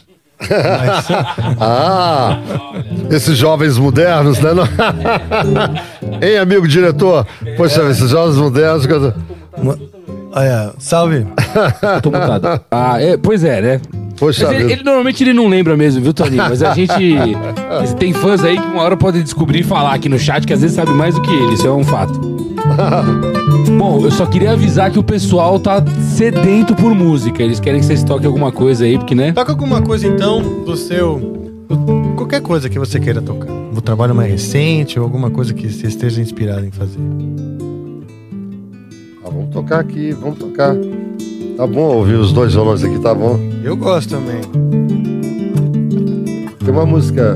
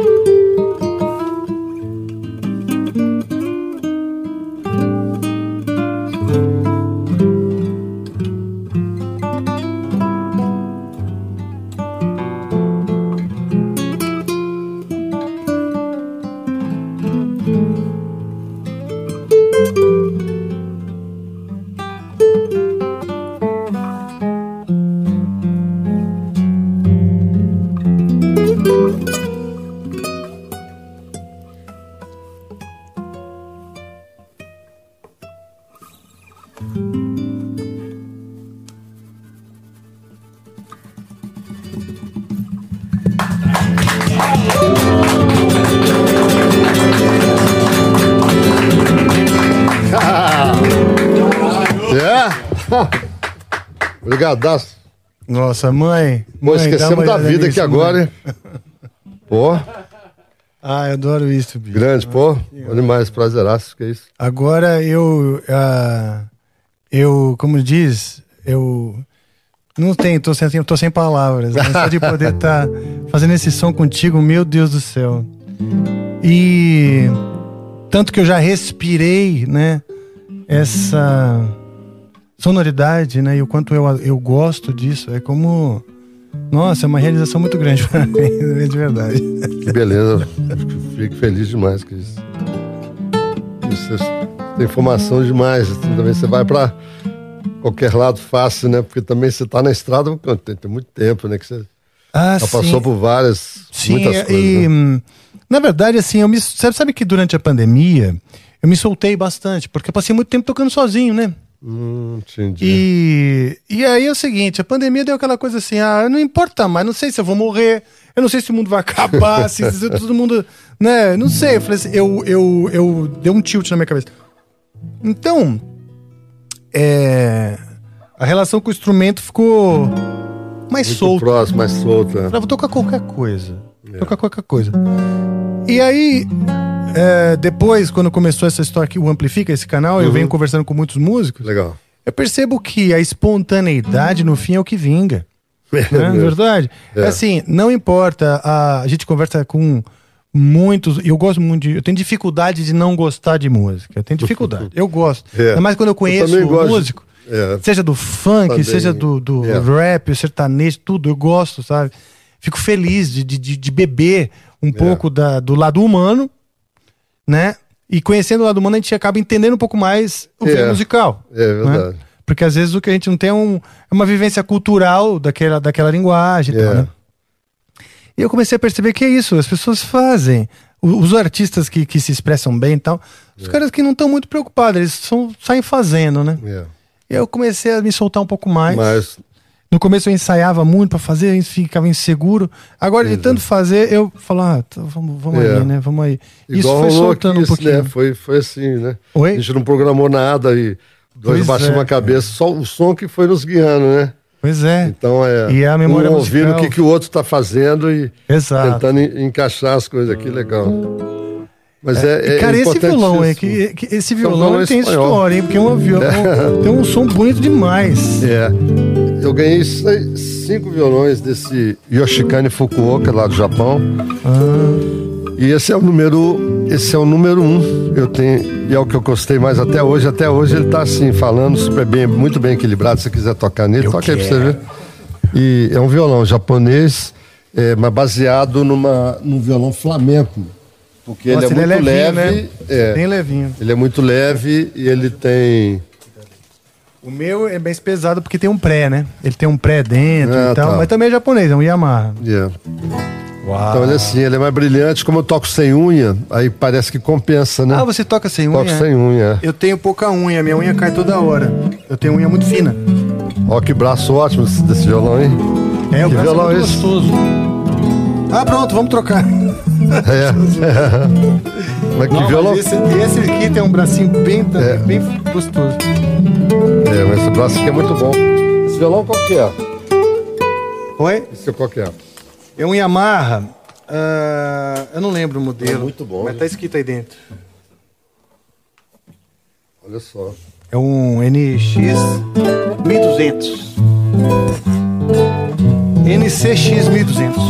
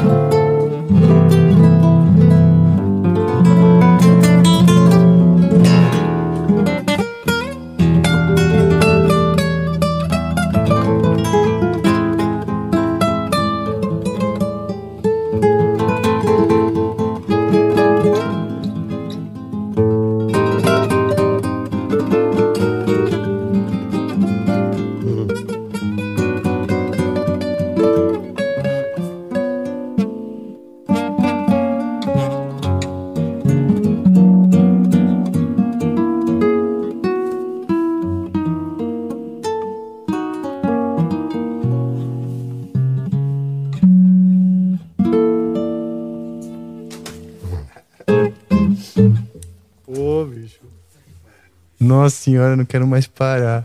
Amarra ele ali. Produção, amarra, amarra o Toninho na cadeira. não deixa ele embora. Eu vou te falar que hoje, assim, tá, tá, tá difícil pra gente de ficar aqui. De... É, dá vontade de sair tocando junto com vocês, cara. Puta que... Vamos fazer uma coisa batucada aqui, vai. Então vamos. É. Quer, quer pegar o seu violão de volta aqui? é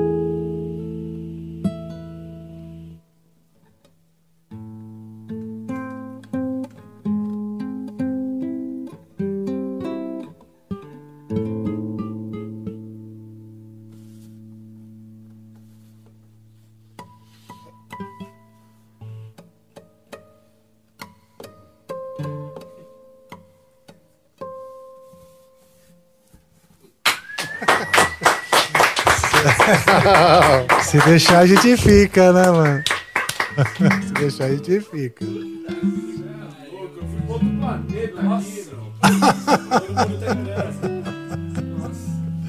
Nossa, é muito gostoso fazer isso. Vocês estão loucos. E o pessoal que tá vendo a gente aí? Ah, então vamos lá. Tem perguntas? Perguntas, perguntas. Aliás, tá aberto aí, tá. Você que não mandou a sua pergunta na NV99, tá na hora de ler elas aqui. Enquanto eu tô lendo, ainda dá tempo de você mandar a sua, hein? São poucas que a gente tem abertas aqui. Então, por favor, corre para mandar a sua, tá certo? É... Eu quero começar aqui com uma mensagem da Miriam Peleite.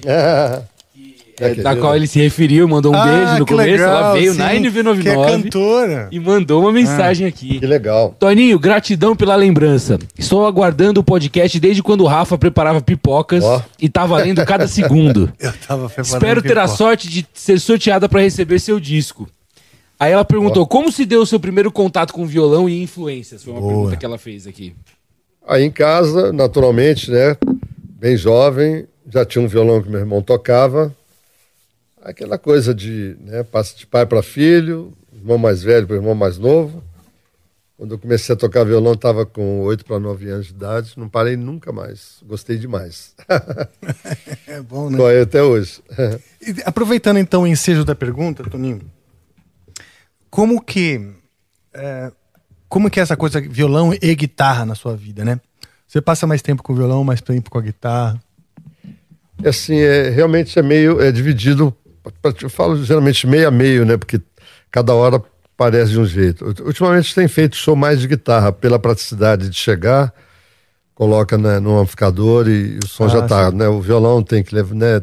Aquela coisa de captação, dependendo da sonorização do lugar, eh, a gente pode passar apertado.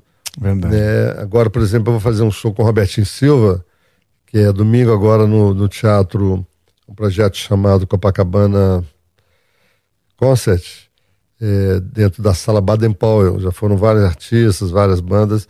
Eu vou fazer um show solo com o Robertinho Silva de percussão.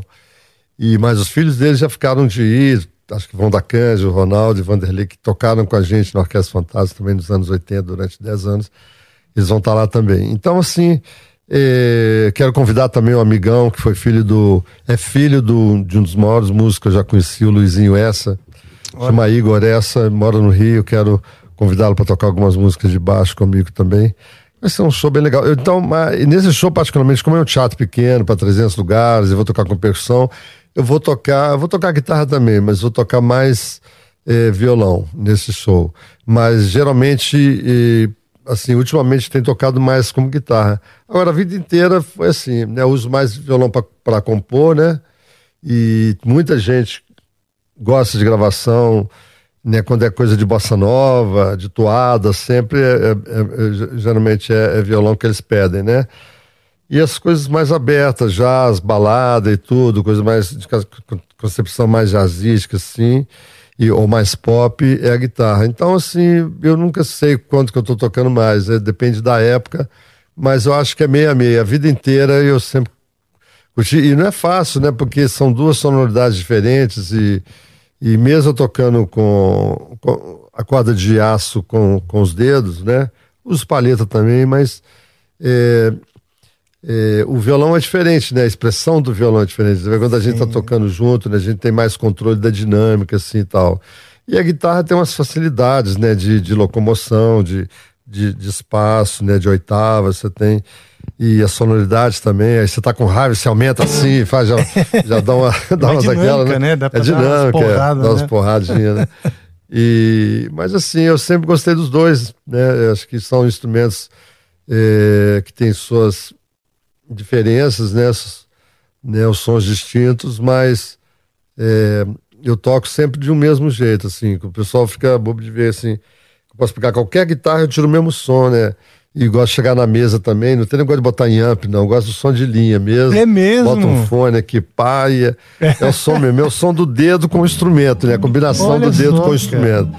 E aí deixo as coisas eletrônicas, né? E as, e, e- e as possibilidades de você incorporar mais o som, né? De masterização, né? Para os engenheiros e para os produtores, né?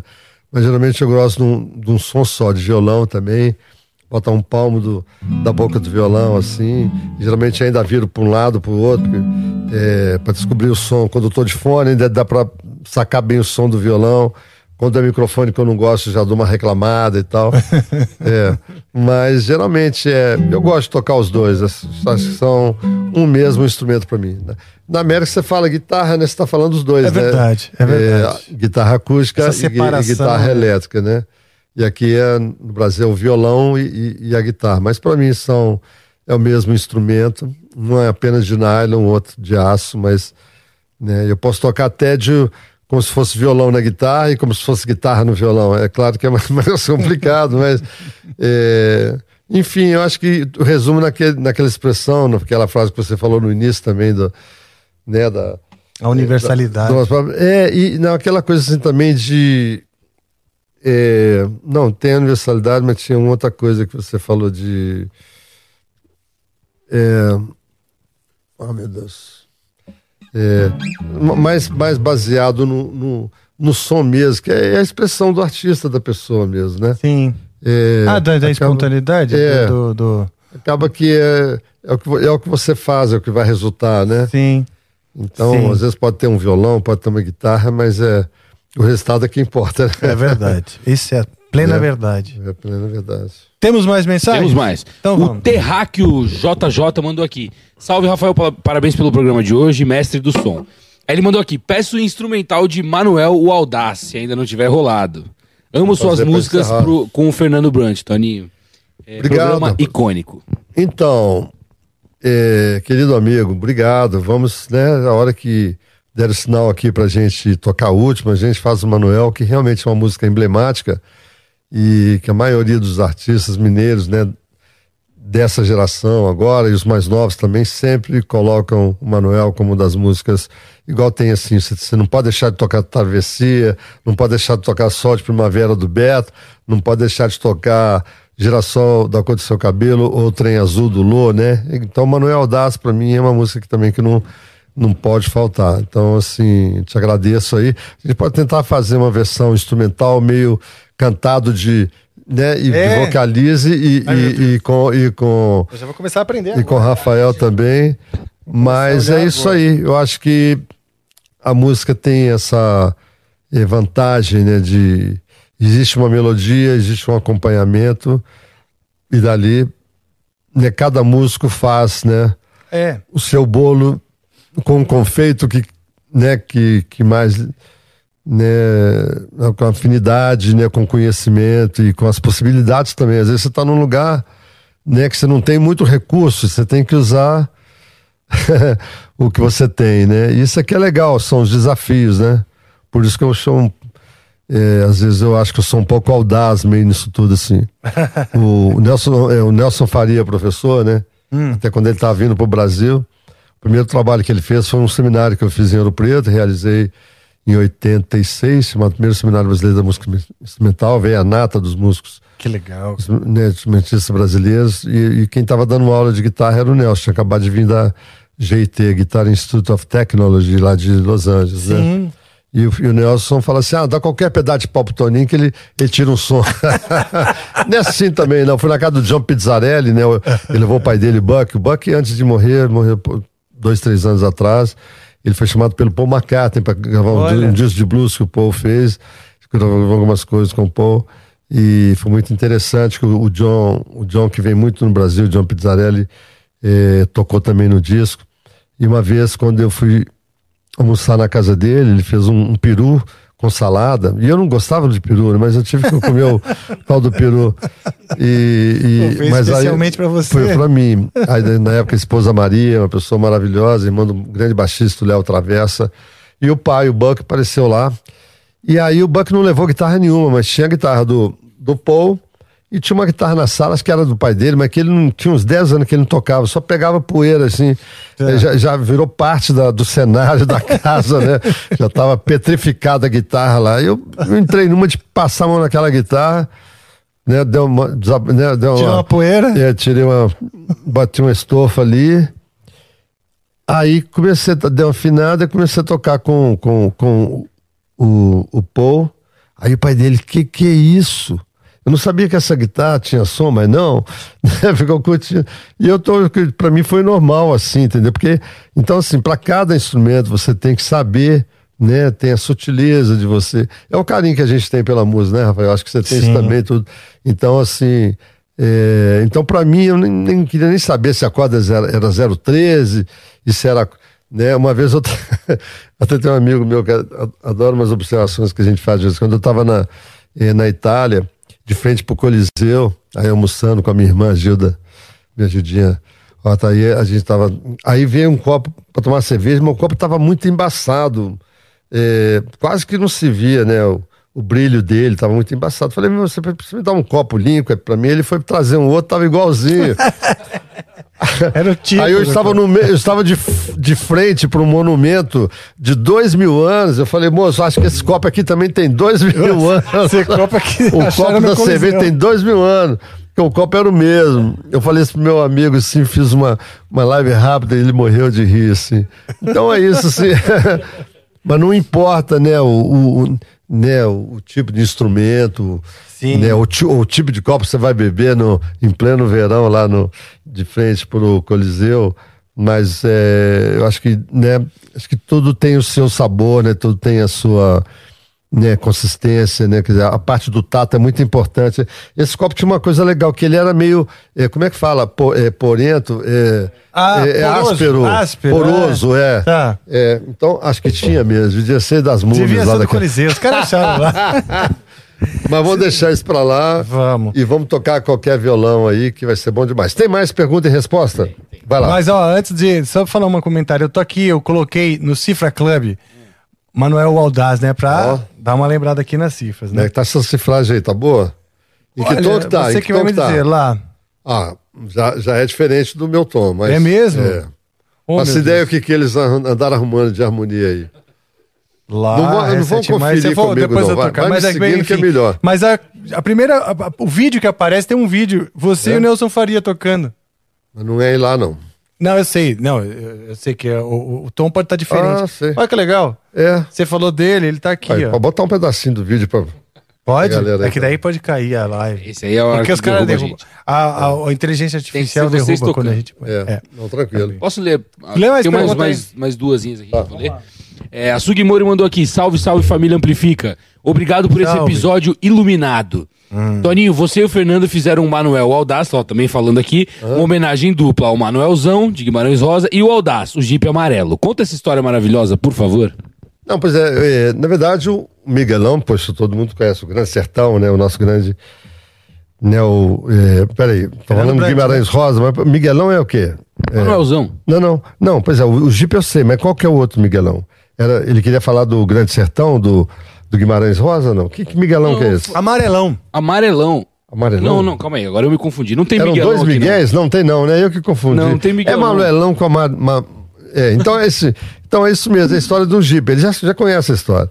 O, ele fez para um Jeep dele e tinha até uma história que ele pegava... O, o, é, quando ele ia dormir, o Jeep não tinha capota, ele tirava o volante e levava para dentro de casa, porque aí quem é que ia roubar um Jeep sem volante na frente da casa dele?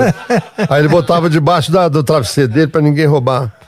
Aí só, só que um dia ele acordou e, e, o, e o Jeep não tava lá. Tentaram roubar mesmo sem o, mesmo sem o volante. Aí ele esborrachou lá no. Ele morava ali na, na Grão Pará, perto ali da. naquela subida da, da Avenida do Contorno ali. E aí esborrachou lá embaixo. Aí eu contei essa história no Palácio das Artes uma vez, no teatro lotado, eu contei essa história. O Fernando Bandes estava na plateia. Falou: Pô, Toninho, você é mentiroso, hein? Se for contar uma história do Manuel Das que ele esborrachou. É verdade que eu levava o volante para dentro de casa, mas que, que ele esborrachou na nave, não, ele morreu numa oficina, ele estava tão velho, não tinha conserto, eu deixei pro cara lá do. É dei, de, dei de presente pro cara lá do, do coisa. Aí eu falei só, Fernando, você, eu, eu, te juro que você me, me, me, contou essa história um dia. Ele falou, não, Toninho, olha, é, você é muito doido.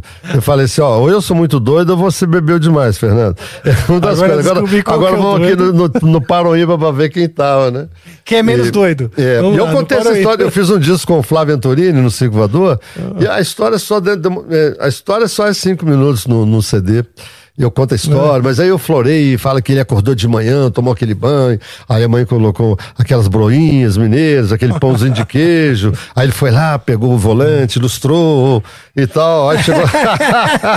a gente vai inventando história. né? E conta um, conta, Mas, a- um mas vale a pena, né? Porque a história, o Giba acabou virando um personagem, né? Uma, um personagem Sim. da, é, da natureza, né? Uma, uma pessoa, é uma, é, uma, é uma inspiração, vamos dizer assim, Sim. né? Para o amor, né? Para a juventude, para o futuro, para a esperança, Que né? legal, é.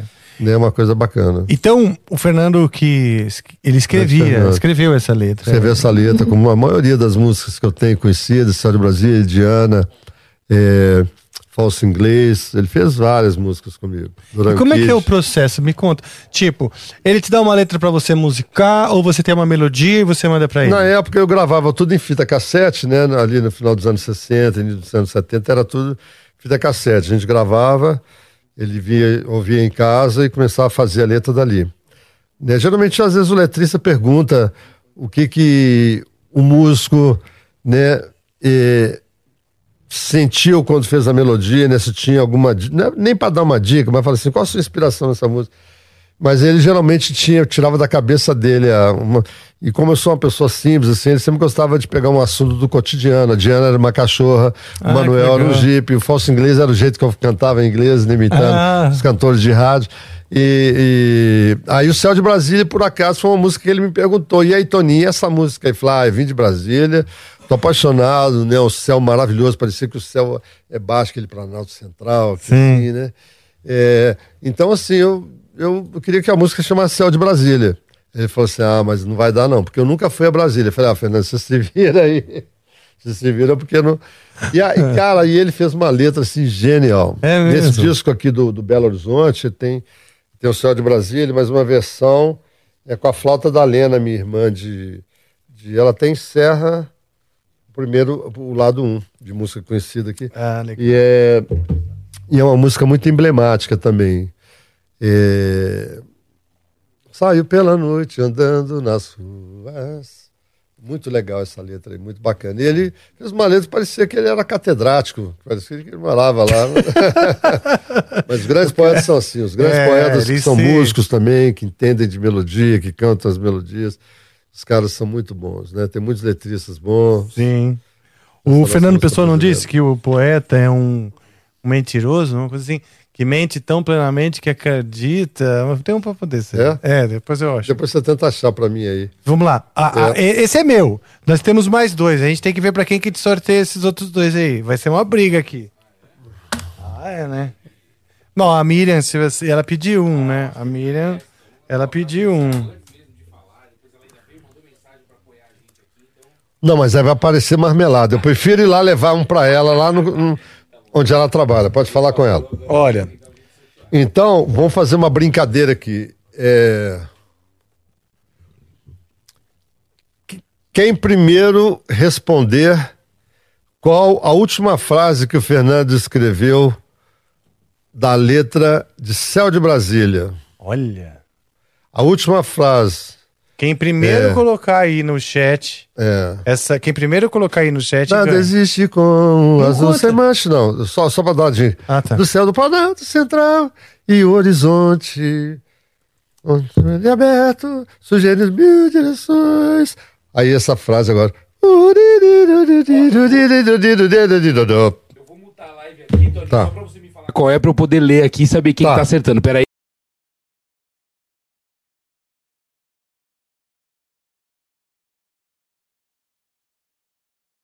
Beleza, voltei o áudio da live Ah, aqui. Vamos ver. maravilhosa. Vamos ver quem é que vai saber. Que frase maravilhosa. Vai ganhar o disco, hein? Vai lá! Olha, já mandaram aqui. O É? primeiro foi o Pedro Luiz. Acertou? E eu nem quero saber se foi bebedeira louca ou lucidez. Acertou!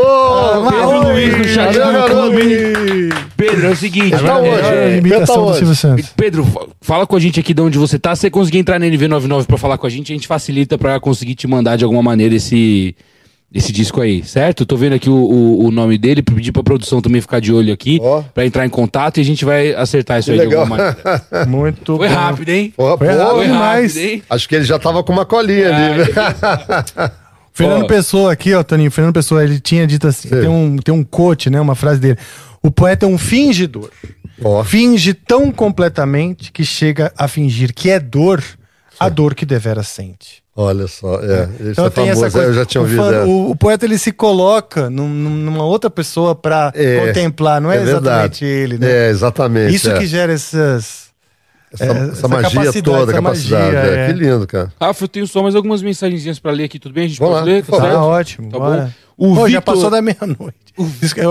Já passou meia hora de programa. Vamos lá. Ainda tem mais meia hora. É, já tem Toninho uma vai hora e ficar meia bravo com a já. gente, Rafael. Já vai terminar já. Vamos lá. O Vitor Ponto Molica mandou aqui boa noite, apoiando esse canal fantástico. Toninho, consegue comentar um pouco sobre as- os músicos mineiros? Por que, que acha que tem, temos tanto talento por aqui? Ele é mineiro também. E ele falou aqui, passando pra lembrar que Angra é a melhor banda do mundo. Ele sempre escreve Ah, isso ah, aí, comentário. Bom, então eu acho que sim, Minas tem muita gente boa, mas é como, mas como assim, também Minas a gente tem, a gente reconhece que tem esse lance especial de quem nasceu aqui, tem essas inspirações que a gente já comentou e tal. Eu acho que acaba eu- o pessoal é, começa a ficar um pouco assim de nariz em pé, muito cedo, né? Então assim, pô, eu tô dando bobeira aqui em Belo Horizonte há muito tempo, ninguém, ninguém me liga para querer uma aula, todo mundo quer tocar comigo, mas ninguém quer é, todo mundo quer as coisas de, assim de graça, assim, não, brincadeira. Não, mas o músico aqui é muito talentoso, eu acho, mas assim, eu acho meio preguiçoso. Igual, por exemplo, onde é que eu fui tocar? Ah, eu fui tocar agora em Uberlândia com uma galera, só músico bom, né? Inclusive o, o- é- era o Ney Conceição de baixo e o Eduardo Ardun, Ardanui, né? Ah, é o Ardanui? Ardanui. O Ardanui foi lá. Edu. E foi muito legal porque é, a gente estava com uma expectativa assim. Eu falei assim: ó, não sei tocar as músicas pop, os clássicos. E ele falou: "Eu também não sei tocar o que você toca. Mas acabou que a, que a combinação Deu deu, caldo, né? certo, né? Porque todo, É. todo mundo tem história, né? Acaba que deu certo. Mas é, eu tava falando do. Ah, aí tive, tem um cara, né? Uma pose. Ah, não foi lá, não. Foi, foi depois disso, eu fui pra Maceió, tocar com uma Tá. banda de lá, porque era muito longe, tinha que pagar três passagens da minha produtora e do, e do, do Man, do Road, né?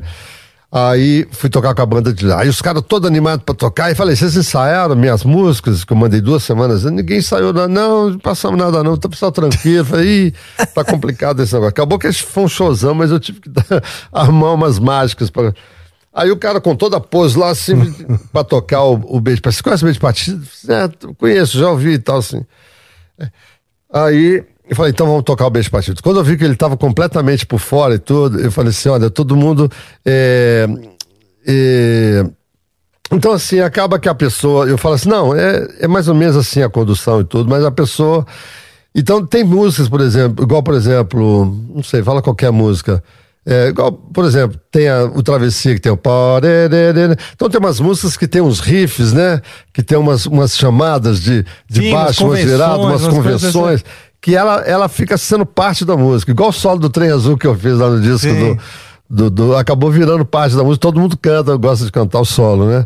Mas assim, e- então o cara, o cara conhece a música e tudo, ah, eu conheço muito, já ouvi demais, já acompanhei muitos cantores, mas na hora de tocar o cara não sabe. Então, quer dizer, aí, aí eu gosto de dar uma, uma- nessa hora de umas, umas alfinetadas, principalmente nos mineiros.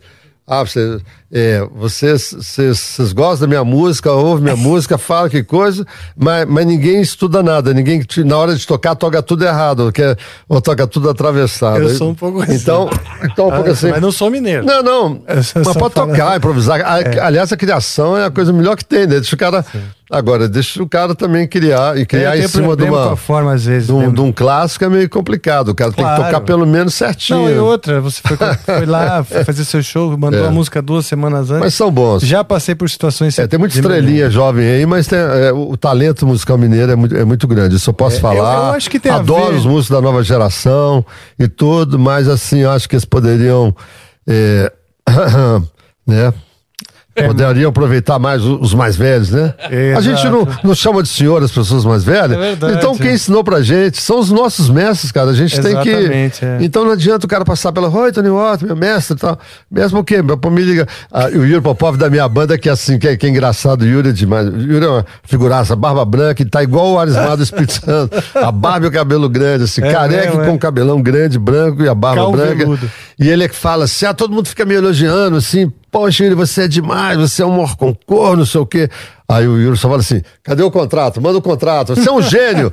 Pô, que, que dá grana, deixa eu ver o contrato. Que gênio, o quê? Porra, ninguém. Então ele fala que só um elogio que não adianta. Eu não, eu já gosto de elogio e tal.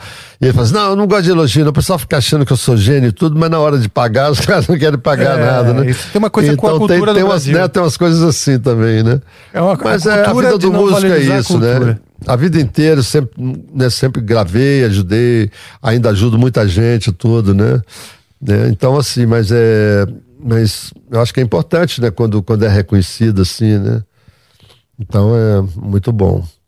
Né? A última então, aqui é um pedido de música só que eu vou incluir nesse. E aí, caso se vocês quiserem ah. ou não, mas nessa última que você claro. falou que ia fazer, do Manuel. É, o usuário 24, enfim, não colocou o nome aqui, fez tá. essa cagada, mas enfim, tá aqui.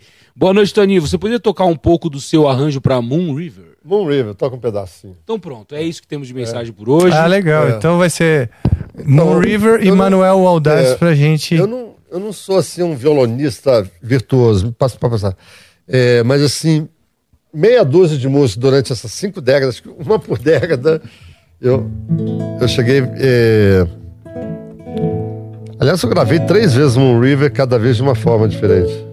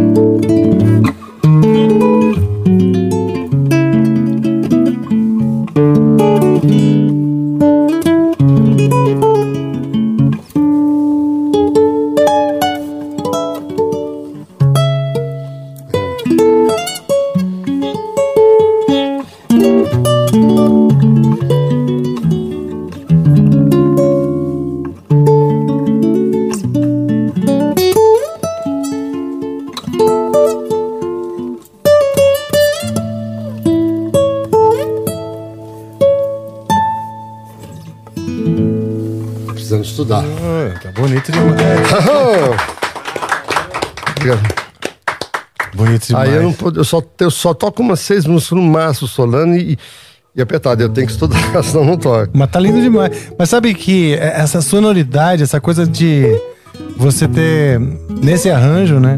Pegou um clássico americano e colocou é. a mineralidade. É.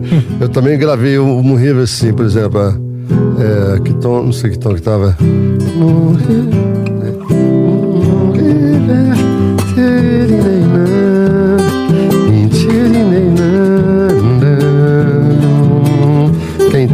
Um, dois, três, um.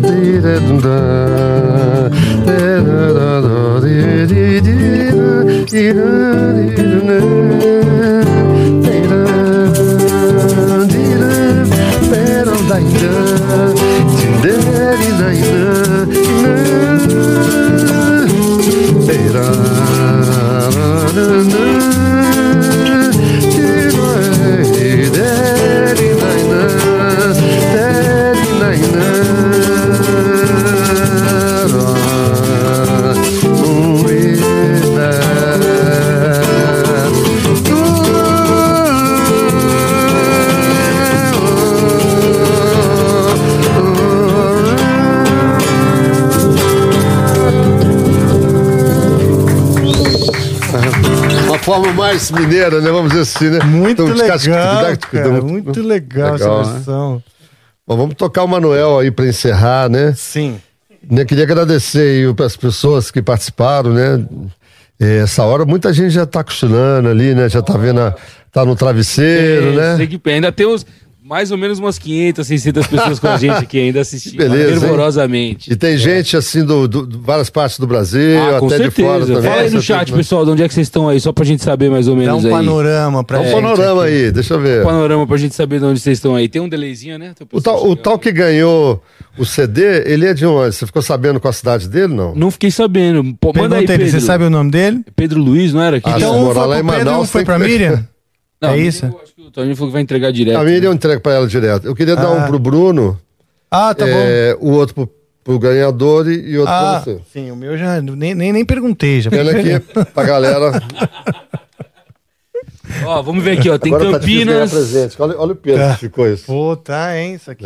Ó, agora pipocando aqui, ó. Campinas, Goiás, Curitiba, Belo Horizonte, Ó. de BH, Pernambuco, Nova Friburgo, Que legal, cara. Arraial da Ajuda, Uh! Distrito Federal, Nova Iguaçu, Viçosa, Santos, Pô, que Bonito, bacana. Pô, Uberaba. Ih, Viva o Brasil! o Brasil! Que legal. Bom demais, galera. Bom demais. Prazeraço. Ah, desculpa, te interrompi. Esse Instituto Mestre João Horta é o seu avô? Então, é meu avô. Olha Eu, só. eu, eu quero maestro de, de mestre de bandas do interior, assim. E fizemos em 2013, dedicado a ele, e pra gente fazer esses projetos, assim, educacionais e sociais também. Ah, que legal. Então já, já tem nove anos. E o último que a gente fez foi esse movimento musical Além das Montanhas, com patrocínio da Anglo. Mas todas as aulas foram né, para as pessoas que, os funcionários da Anglo e as pessoas que se inscreveram gratuitamente na época. Foram mais de 30 cursos de, de, de aulas, tudo em cima das músicas do Clube da Esquina. Teve dois concertos, teve seis oficinas, dez músicas de play along, o pessoal tocar Ah, em cima também. Então, o Instituto sempre está fazendo. Todo ano a gente faz o, o Dia Internacional do Jazz, né? é, aqui em Belo Horizonte, já estamos na sexta, quinta ou sexta edição. Então a gente faz uns projetos assim, tudo que é possível fazer quando tem um suporte orçamentário de fora. Aí a gente usa a marca do, do- do Instituto, né? Maravilha. Eduardo Anu está no chat hoje Ah, aqui, não viu? acredito. É, tá É mesmo? Você tá aí, aí, cara? Olha lá aquela câmera lá que você vai falar no olho dele direto. Cara, pô, e aí? Saudade de você. A gente não se viu mais no outro dia. Faltou aquela cerveja, agora já acabou a minha gripe, agora eu posso beber com você. Quando é que nós vamos encontrar de novo? Foi bom, né? Fala aí pra galera que, como é que foi assim o nosso encontro. Aí. Parecia eu e o Beto Guedes e o Lobos encontrando na esquina da Rua Tupis com São Paulo, que eles viam eu, um cara um pouquinho mais velho, que ah, e- e- o e o Beto ficavam assim, ah, aquele cara que é o fresco lá, fica fazendo acorde da Bossa Nova. E eu falei, ih, esses roqueiros, mais uma vez, o, eles vestidos com casacos do John Lennon, chapéu do Paul McCartney, não sei o quê. Falei, ficava aquela briga, até que a gente se... Dois anos depois, a gente já estava no, no Festival Estudantil da Canção e viramos amigos, eu- até hoje, né? E, e A Danui tá. O Ardanui. É, inclusive foi uma luta de lembrar sempre Ardanui, né, o sobrenome dele. Mas a gente né, teve momentos maravilhosos, né, cara? Eu adorei tocar com você. E o produtor gostou tanto que ele quer fazer esse show pelo Brasil. Aí eu topo. Olha só que Né? legal, bicho. né? Você, precisa de eu, Ney, Ney, o Ney Conceição de baixo e o Batera, o Jack Will, a banda tá formadíssima, tá super. Mas fala aí rapidamente, pede ele pra legal. falar o que, que ele achou da. Dá pra ele falar? Vê se não? ele falou aí. Vamos ver se ele escreve aqui. que tem- O chat tá fervoroso aqui. Vai ser difícil de eu conseguir acompanhar, mas vamos ver. Ó, eu queria, antes de vocês tocarem a última, pra gente encerrar, coitado do Toninho, né? Já estamos ficando tarde aqui. O nosso querido Gustavo do Amplifica Yeah. quer fazer ele uma pergunta, pode Olha, ser? Rapidinho, claro, bem rápida. Ele promete que é Claro. rápido. Esse O Gustavo Gans que é, pô, é o cara produtor e guitarrista dos guitarrista bons, da hein? pesada, é. Esse aqui é Se dos- tocar na minha banda, o dia que eu tiver com sono, ele toca no meu lugar, tranquilo. Gans é da pesada, vocês não estão Fala aí. Gustavo, qual que é a sua curiosidade? Toninho, eu gostaria de saber se você tem planos Sei. de fazer alguma mentoria, algum curso online seu. Ah, que boa lembrança, Aí, tá na hora. Muito obrigado. É, então, eu já cheguei a fazer alguma coisa nesse sentido, e mas sempre como como o meu tempo sempre é muito apertado, sempre foi também um pouco difícil a gente amarrar. Cheguei a conversar com, né, com lá com o o Kiko, né, uma Ah, vez, sim. ele falou que ia me convidar pra gente conversar e tudo. Falei com o Marcelo também, o Marcelo é outro craque, né, que conhece tudo, né? isso aí, cara. E, e aí eu cheguei a fazer um curso chamado Guitarras em Harmonia, mas eu, eu também viajei, tive alguns problemas pessoais. Agora, agora esse final do ano, de, de, é, a partir desse mês, inclusive, que agosto, setembro, e, agosto, setembro e, e, parte de outubro foi muito bom. Trabalhei muito. Eu acho que o prêmio também, do, acho que me deu um, um up bem legal, assim. Que bom. Não né? deu prêmio em dinheiro, mas só o reconhecimento, Pô, assim. Para, né? né? Sempre, depois, quando eu fui para a Itália e, e fui para Israel há um ano e meio também atrás, sempre eles usam é, o Grammy como a chamada, né? né o, o, o, o artista do Grammy, que é uma legenda que tá, é, já, já dá uma diferença bacana. Então isso foi muito bom. Então agora já eu tô, já estou me organizando, estou com uma equipe, a gente está organizando finalmente o material, quando fazendo um upload de tudo que já está é, pronto, de que a gente vem fazendo, eu vim fazendo em, em, é, em workshops e, e né? Por exemplo, workshops e oficinas, cursos que eu dei em vários lugares do mundo aí também. A gente está fazendo uma seleção disso. Eu tenho um material também que é um, um, um, outro, um outro projeto que eu fiz chamado Jeito de Tocar. Ele completou um ano em setembro. Então são 20 composições minhas, viu, Gustavo? É que, e, e é, por exemplo, pega o Manuel Das, eu explico toda a parte harmônica, explico toda a levada da mão direita, né? Os dedilhados e a parte, né, os arpejos, né? Tudo. Aí eu falo sobre é, é, as substituições dos acordes também. E no final eu ainda faço uma. Eu conto a história da música, né? Qual, qual foi a inspiração da música e eu ainda faço uma performance. Legal. Então a gente tem 116 vídeos, Nossa. são quase 10 horas de conteúdo. E, e, e, são 20 clássicos meus, todas as músicas minhas mais conhecidas, Céu de Brasília, Beijo Partido, Samba, Bossa, Baião, tem, tem isso. Então é, era com um grupo chamado Do Contra, que são de dois músicos é, geniais da, da Orquestra Filarmônica, mas como eles também são músicos, falando, não, Toninho, ó, a gente ia ficar dois anos com o curso, mas completou um ano, eles me deram o curso, ele vai ser parte agora da, é, do meu curso chamado Toninho Ota é, Harmony Academy, então vai fazer parte. Então já tem esse conteúdo, é, tem, tem algumas aulas também, tem é, que eu dei no, no, nesse movimento musical Além das Montanhas, além de todo mundo que entrar no meu curso vai ter o acesso a essas aulas todas, desse conteúdo do, desse movimento que durou, uma, durou um mês, né, com o patrocínio da Anglo e tudo, uma, tem um material incrível de gente, todo mundo comentando sobre o Clube da Esquina, entrevistas, depoimentos e, e oficinas, mesas redondas com a família dos Borges, família dos Brancos. Ah, que legal. Muito cara. legal. E aí tem também é, algumas coisas eventuais que eu fiz de, de aula que, eu vou, que a gente está julgando e, e eu estou programando também uma série de de, de coisas mais rápidas, assim. Por exemplo, eu estava bolando ontem, por exemplo, eu quero falar, fazer uma série da música e uma série do músico. Então eu, eu já, eu já mais ou menos fiz o esqueleto. O que, que eu vou falar na música? Então a música eu vou falar. É, eu, a música eu vou falar assim, do acorde, vou falar da melodia, da harmonia, é, do ritmo, da inspiração, da composição, do arranjo. Tem várias. É, é uhum. afina, é, da, é, da música, né? A, é, é, tudo ligado ao violão, né? Por exemplo, do acorde, por exemplo, do violão, quer dizer, do acorde já tem uma, uma subdivisão de umas 20 coisas diferentes do acorde, né? Quer dizer, é, que é o, o acorde que é a nota que é imprescindível, né? A, a, nota que falta, ou a nota que dá o colorido, ou, ou a nota, ou a força do acorde. Então tem várias coisas assim.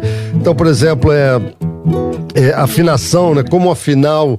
Então tem essa série. E depois vai ter a série do, do músico, né? A música e o músico. O músico, aí eu já vou falar na parte mais é, de estúdio, né? Como é que é ah, o, tá, né, o tá, Toninho tá, no tá, estúdio, Toninho na viagem, a relação a com os outros músicos, a vida mais profissional e tudo. Então, isso tudo eu vou montar meio que a caixa a toque rápido só para poder ter mais chamativo pro. Né? E, e, e, agora, fora isso, eu já tenho um livro de 108 partituras que vai estar disponível para o pessoal. É o meu songbook. Meu filho fez uma produção também guitarrista, mas ele não é profissional, ele, tá, ele é mais filmmaker, Manuel. Ele fez dois álbuns de 40, de 20 músicas cada uma, uma dos anos 60 e dos anos 70, minhas composições dos anos 60 e dos anos 70. Que então legal. são 20 músicas cada uma, com todas as harmonias originais que eu faço, com os diagramas e tudo em digital, né? Então tem, tem a harmonia correta, a cifra, mais os diagramas é, de violão original, assim. Então tem vários. É, e, e, tem, por exemplo, seis teses que eu te falei de pessoas fora do Brasil e dentro do Brasil que já escreveram sobre a minha música, né? A técnica Ah, vai de, de improvisar, tudo vão ser links que as pessoas só, vão, é, vão poder acessar e tudo. Né, Eu já ganhei mais de 120 homenagens de músicos do mundo inteiro, de gente que fez música pra mim, entendeu? Quando eu lancei o Songbook em 2017, tinha 87, hoje já passou de 120. Isso eu não consigo também eh, ficar acompanhando tudo, né? Mas é. legal, hein? Então isso tudo é.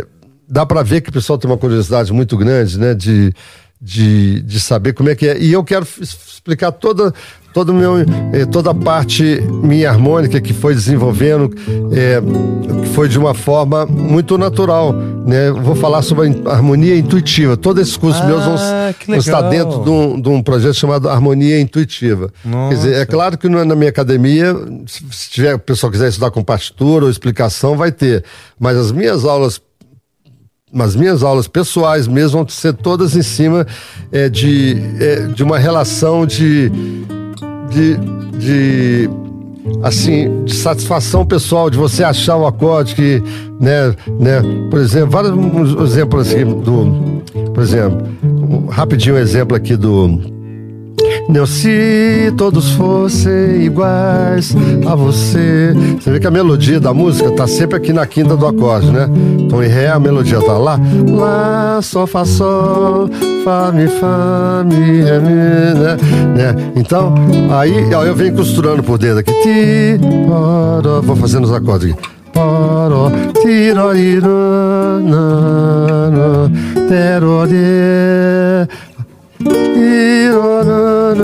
テラジテラジで何うんイライラならティララジラジララいないねいらにだらられるねティリなティリどだいぼくろけな探すいないねないね Aquele acorde que você. que você gosta. Tiriri, na, ina, tiriri. Aí tem uma outra harmonia que faz aqui. Na, ina, ira, dira, dira, ra, dira, ra. Então, toda, toda a minha vida de musical, eu sempre tô. É, quando eu fiz um disco Diamond Land, eu gravei a música O Pedra da Lua, e o Petro Messini falava que eu desafi... no Line Notes eu falava que eu desafiava a gravidade, que eu ia com, o acorde para um lado e a melodia para o outro, né? E- então eu fiz uma melodia que ela vinha descendo um dos acordes aqui, né?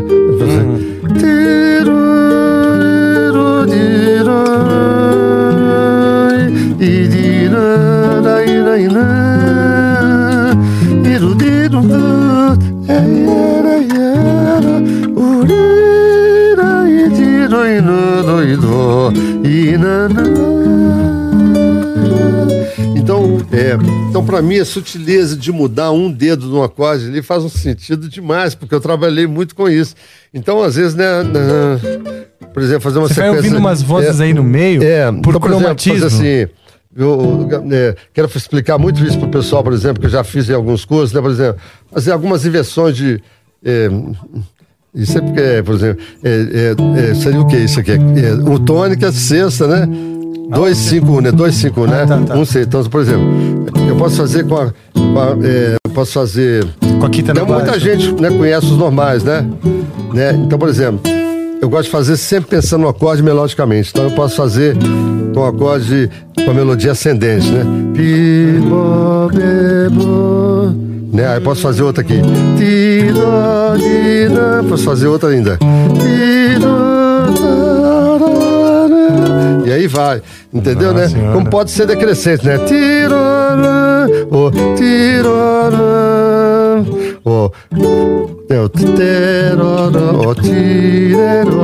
Então tem várias, tem várias, tem várias formas de, né, de, né, de fazer. visualizar. e- Agora, você sabe que, que isso é uma tremenda aula. Isso já é o, seu- a Música Academy que você vai fazer. É, vai fazer parte da academia, né? Já academia. tem muita coisa que já, já foi escrita e tal. Então, assim, né? Bem-vindos à Tony Otto Harmony Academy. É, não vou, eu vou anunciar, porque a última vez que eu anunciei meu disco Terra dos Pais demorou três anos. O pessoal fala, Toninho, mas seu disco. Eu falei, gente, tô caprichando. e acaba que caprichar é bom. Esse disco aqui começou um projeto em 2012, eu terminei ele em 2019. É, ele ficou parado de 2000. Eu, eu retomei ele em 2015 para fazer CD completo, dentro da ideia original, só que eu tive que arrumar dinheiro eu mesmo. É, o, o dinheiro que eu recebi em 2012 só dava para fazer um disco. Aí ele ficou parado, depois tinha, tava desistindo, aí falei, não, eu vou bancar. Aí eu banquei.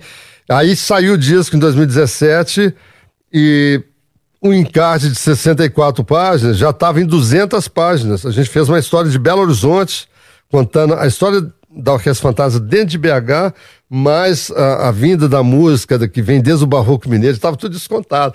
Aí, quando chegou o Grammy, minha irmã fez uma síntese falando: vou cortar esse livro aqui pela metade, vou mandar pro Grammy. Aí fez uma versão de 64 páginas, que, que é essa, essa aí. E que foi pro Grammy e eles, e eles deram o primeiro álbum do. Puta, que legal. do hein? Grammy. Então, assim, quer dizer, tudo meu assim é um pouco demorado. Meu, meu disco harmonivoso, que eu chamei Ivete, chamei Seu Jorge, Frejá, é, puxa vida, né, Javan, Ivan Lins, todo mundo cantou. É, puxa vida, Erasmo Carlos, tanta gente, foi muito, foi muito legal. Beto Guedes, em 2010, foi, ele foi, ele foi nomeado, nomeado para o Grammy também.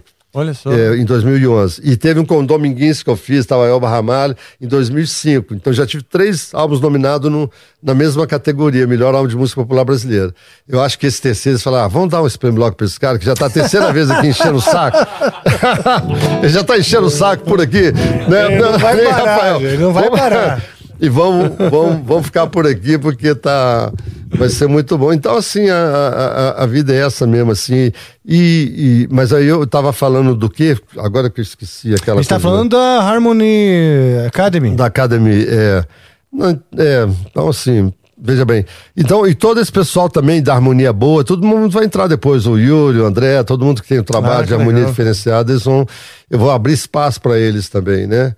E, e não é que né, harmonia, tudo, tudo bem, Tony Otto faz harmonia sofisticada, mas toquei nos discos de muita gente, né, os discos do João Bosco, do, do Franz, do Chico, do Edu, então muita gente. Então, assim, a gente sabe fazer coisas simples também. Não é para complicar, mas já que a gente sabe, vamos, é, vamos, Sim, vamos, vamos claro. tentar facilitar é, para a galera, né? E aí, e dentro da minha forma de tocar, mesmo desenvolvendo a harmonia, teve, teve épocas que, igual, que eu, igual, igual você fez agora, né? Você pegou um acorde de Lá menor com sétima e quinta diminuta, né? E como, como função, né? Não como. É, não, não só com dois, uma passagem, é, uma cadência. Era com função. Então eu, eu, tenho uma música chamada Saguinho. Foi uma época dos anos 70 que falei, pô, tô com o saco cheio de falar música. Começar a música em menor, ou em maior, ou em dominante. Falei, não, não aguento mais. Aí eu fiz o Saguinho, começando com uma sétima maior. E.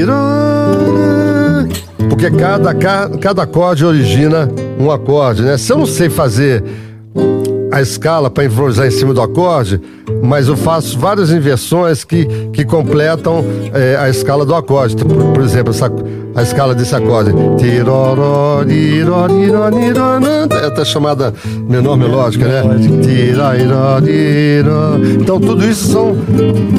Então, por exemplo, quando você está cantando, acompanhando um cantor, né? Uma cantora, eu identifico logo se a pessoa está eu tô, eu tô sempre costurando num outro lugar. Então, a vantagem de, da gente saber fazer cada acorde com, né, com uma com uma nota da escala na, na, na, ponta. Então, várias coisas que eu fui desenvolvendo assim. Que legal, isso, hein? É, né? E teve épocas também das, de descobrir as cordas soltas, porque eu queria que soasse grande como um piano, né? ah, né? Sim, sim, sim. É, então, usar muito arpejo, né?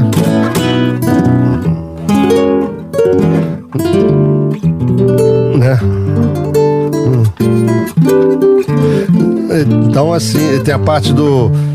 E tem a parte das afinações também, que eu fiz o Céu de Brasília, teve, fiz o, afinações o Diana, fiz o, né, o Diana, por exemplo, rapidinho, pra galera. Vou deixar aqui na Harmony Academy, vou explicar isso tudo. Muito bom. E já tá, já existe um site, alguma coisa? Estamos terminando. Ah, legal. Ainda vou gravar mais uns conteúdos novos. E quando tiver, você me fala, a gente vai anunciar aqui. Por favor. Viu? Vou precisar mesmo. Você fala. Então a vantagem da afinação é você ter. Você cresce o som do instrumento, né?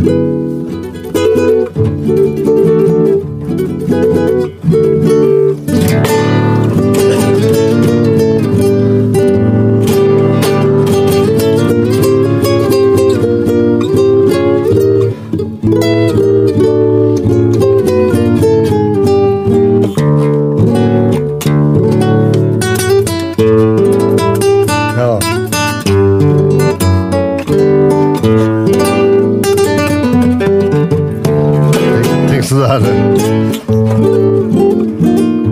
Então, assim, a minha vida teve, foi, foi sempre, sempre, descobrir essas coisas, sonoridades, né? Agora vamos afinar aqui pra gente tocar o Manuel. Qual era a afinação que você tava agora? É, botei os dois mis em ré. Ah, tá, os dois em ré.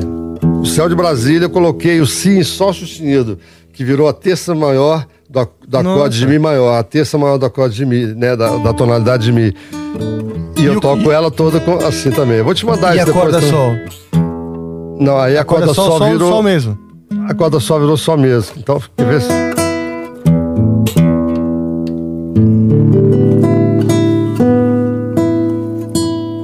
Ficou assim, ó.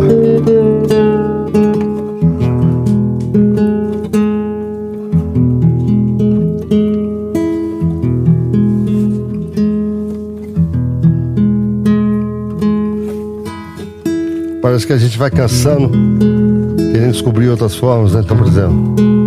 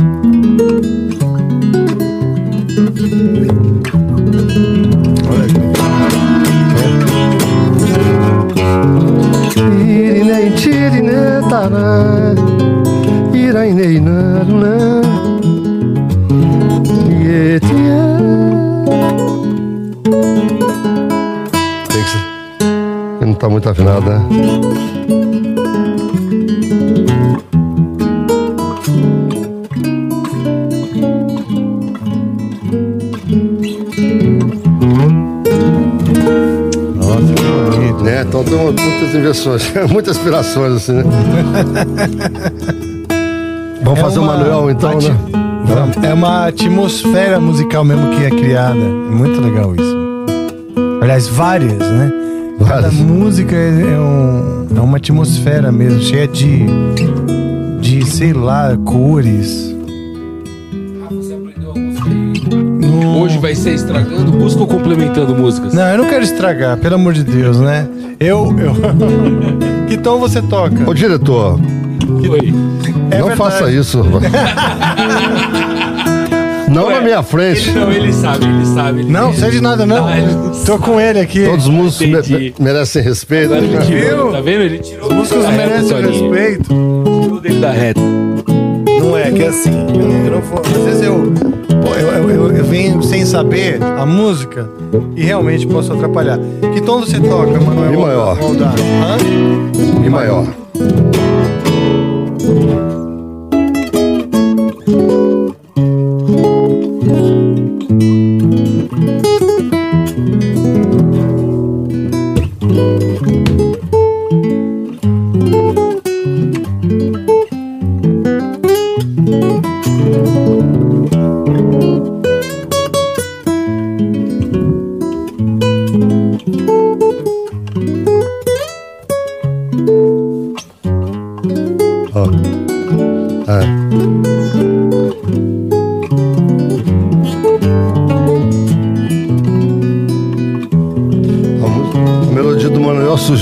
Brincadeira aqui. Eu, come, eu começava acho, com um negócio assim, meio country, meio. meio. meio cowboy americano, que é assim.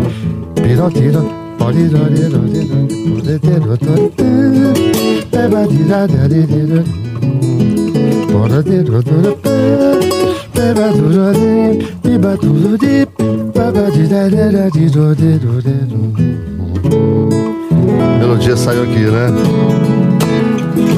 Lá. Dá pra chamar o, também o, é, o Gabriel? Fazer esses três violões aqui. Tem, tem, tem aí não?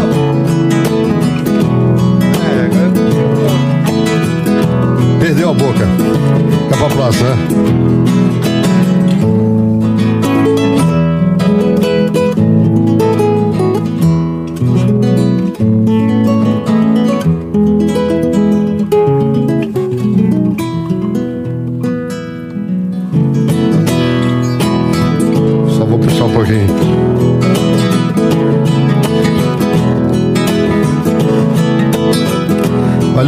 Amplifica. Obrigado. Uh! Valeu demais. Os fãs também que estão aí ligados na fita. Hoje não é fita, né? Ainda se fala fita, né? Ligados no chip. Um abraço a todos aí, galera. Valeu demais. Rafael Bittencourt, muito obrigado. Sou seu fã. Muito obrigado. Viva o Angra. Abraço lá pro Marcelo, pro Kiko, todos grandes amigos também. Uma satisfação grande estar aqui nesse programa com você. Muito obrigado. Eu que Tocar agradeço. junto, né? Muito legal. Vou mandar esse abraço, esse abraço muito bom. Isso aqui foi uma realização pessoal, uma grande aula, uma honra. Eu não tenho palavras, eu nunca mais vou esquecer. Isso aqui foi uma coisa que eu acho que eu passei a vida inteira esperando para viver. Mesmo, Obrigado, que isso, coração. O tamanho de ah, do, do, do aprendizado mesmo, da grandeza, sua grandeza como pessoa e como músico e eu poder experimentar um pouquinho disso aqui, É. compartilhar. Foi uma feliz, coisa que não, não tenho palavras mesmo. Super obrigado, hein? Vamos lá no Jeep. Land Rover 51. Já nem sei o meu nome. Se eu já não sei parar, viajar é mais. Eu vejo mais. A rua é rua nos estrada pop, o jipe amarelo. Manuel Valdez de Manuel Valdez Manuel Valdez Vamos lá viajar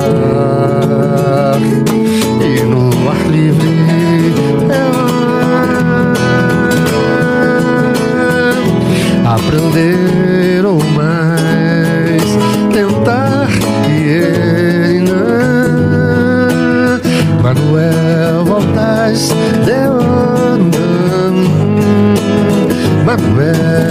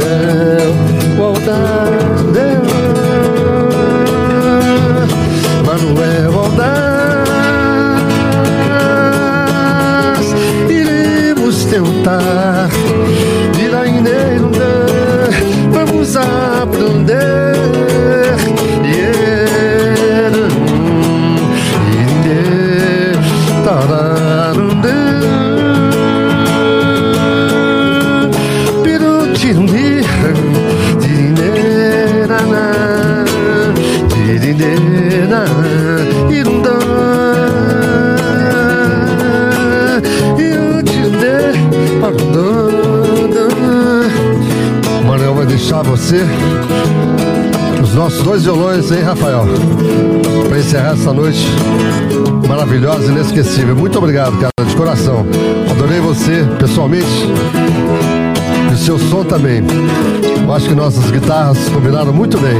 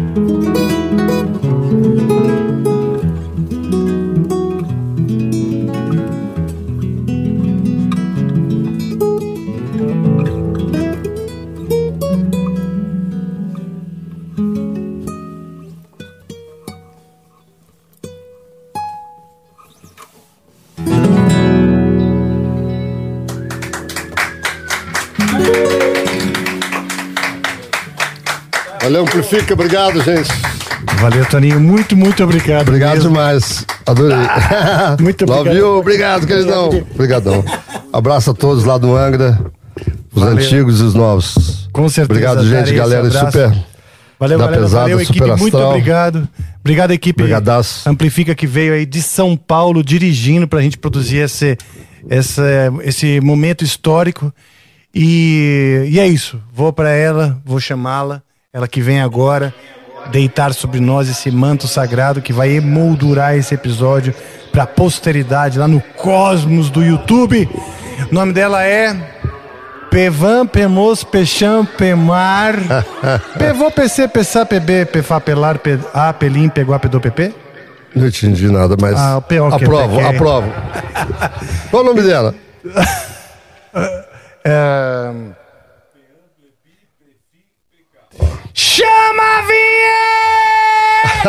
Chama a vinheta!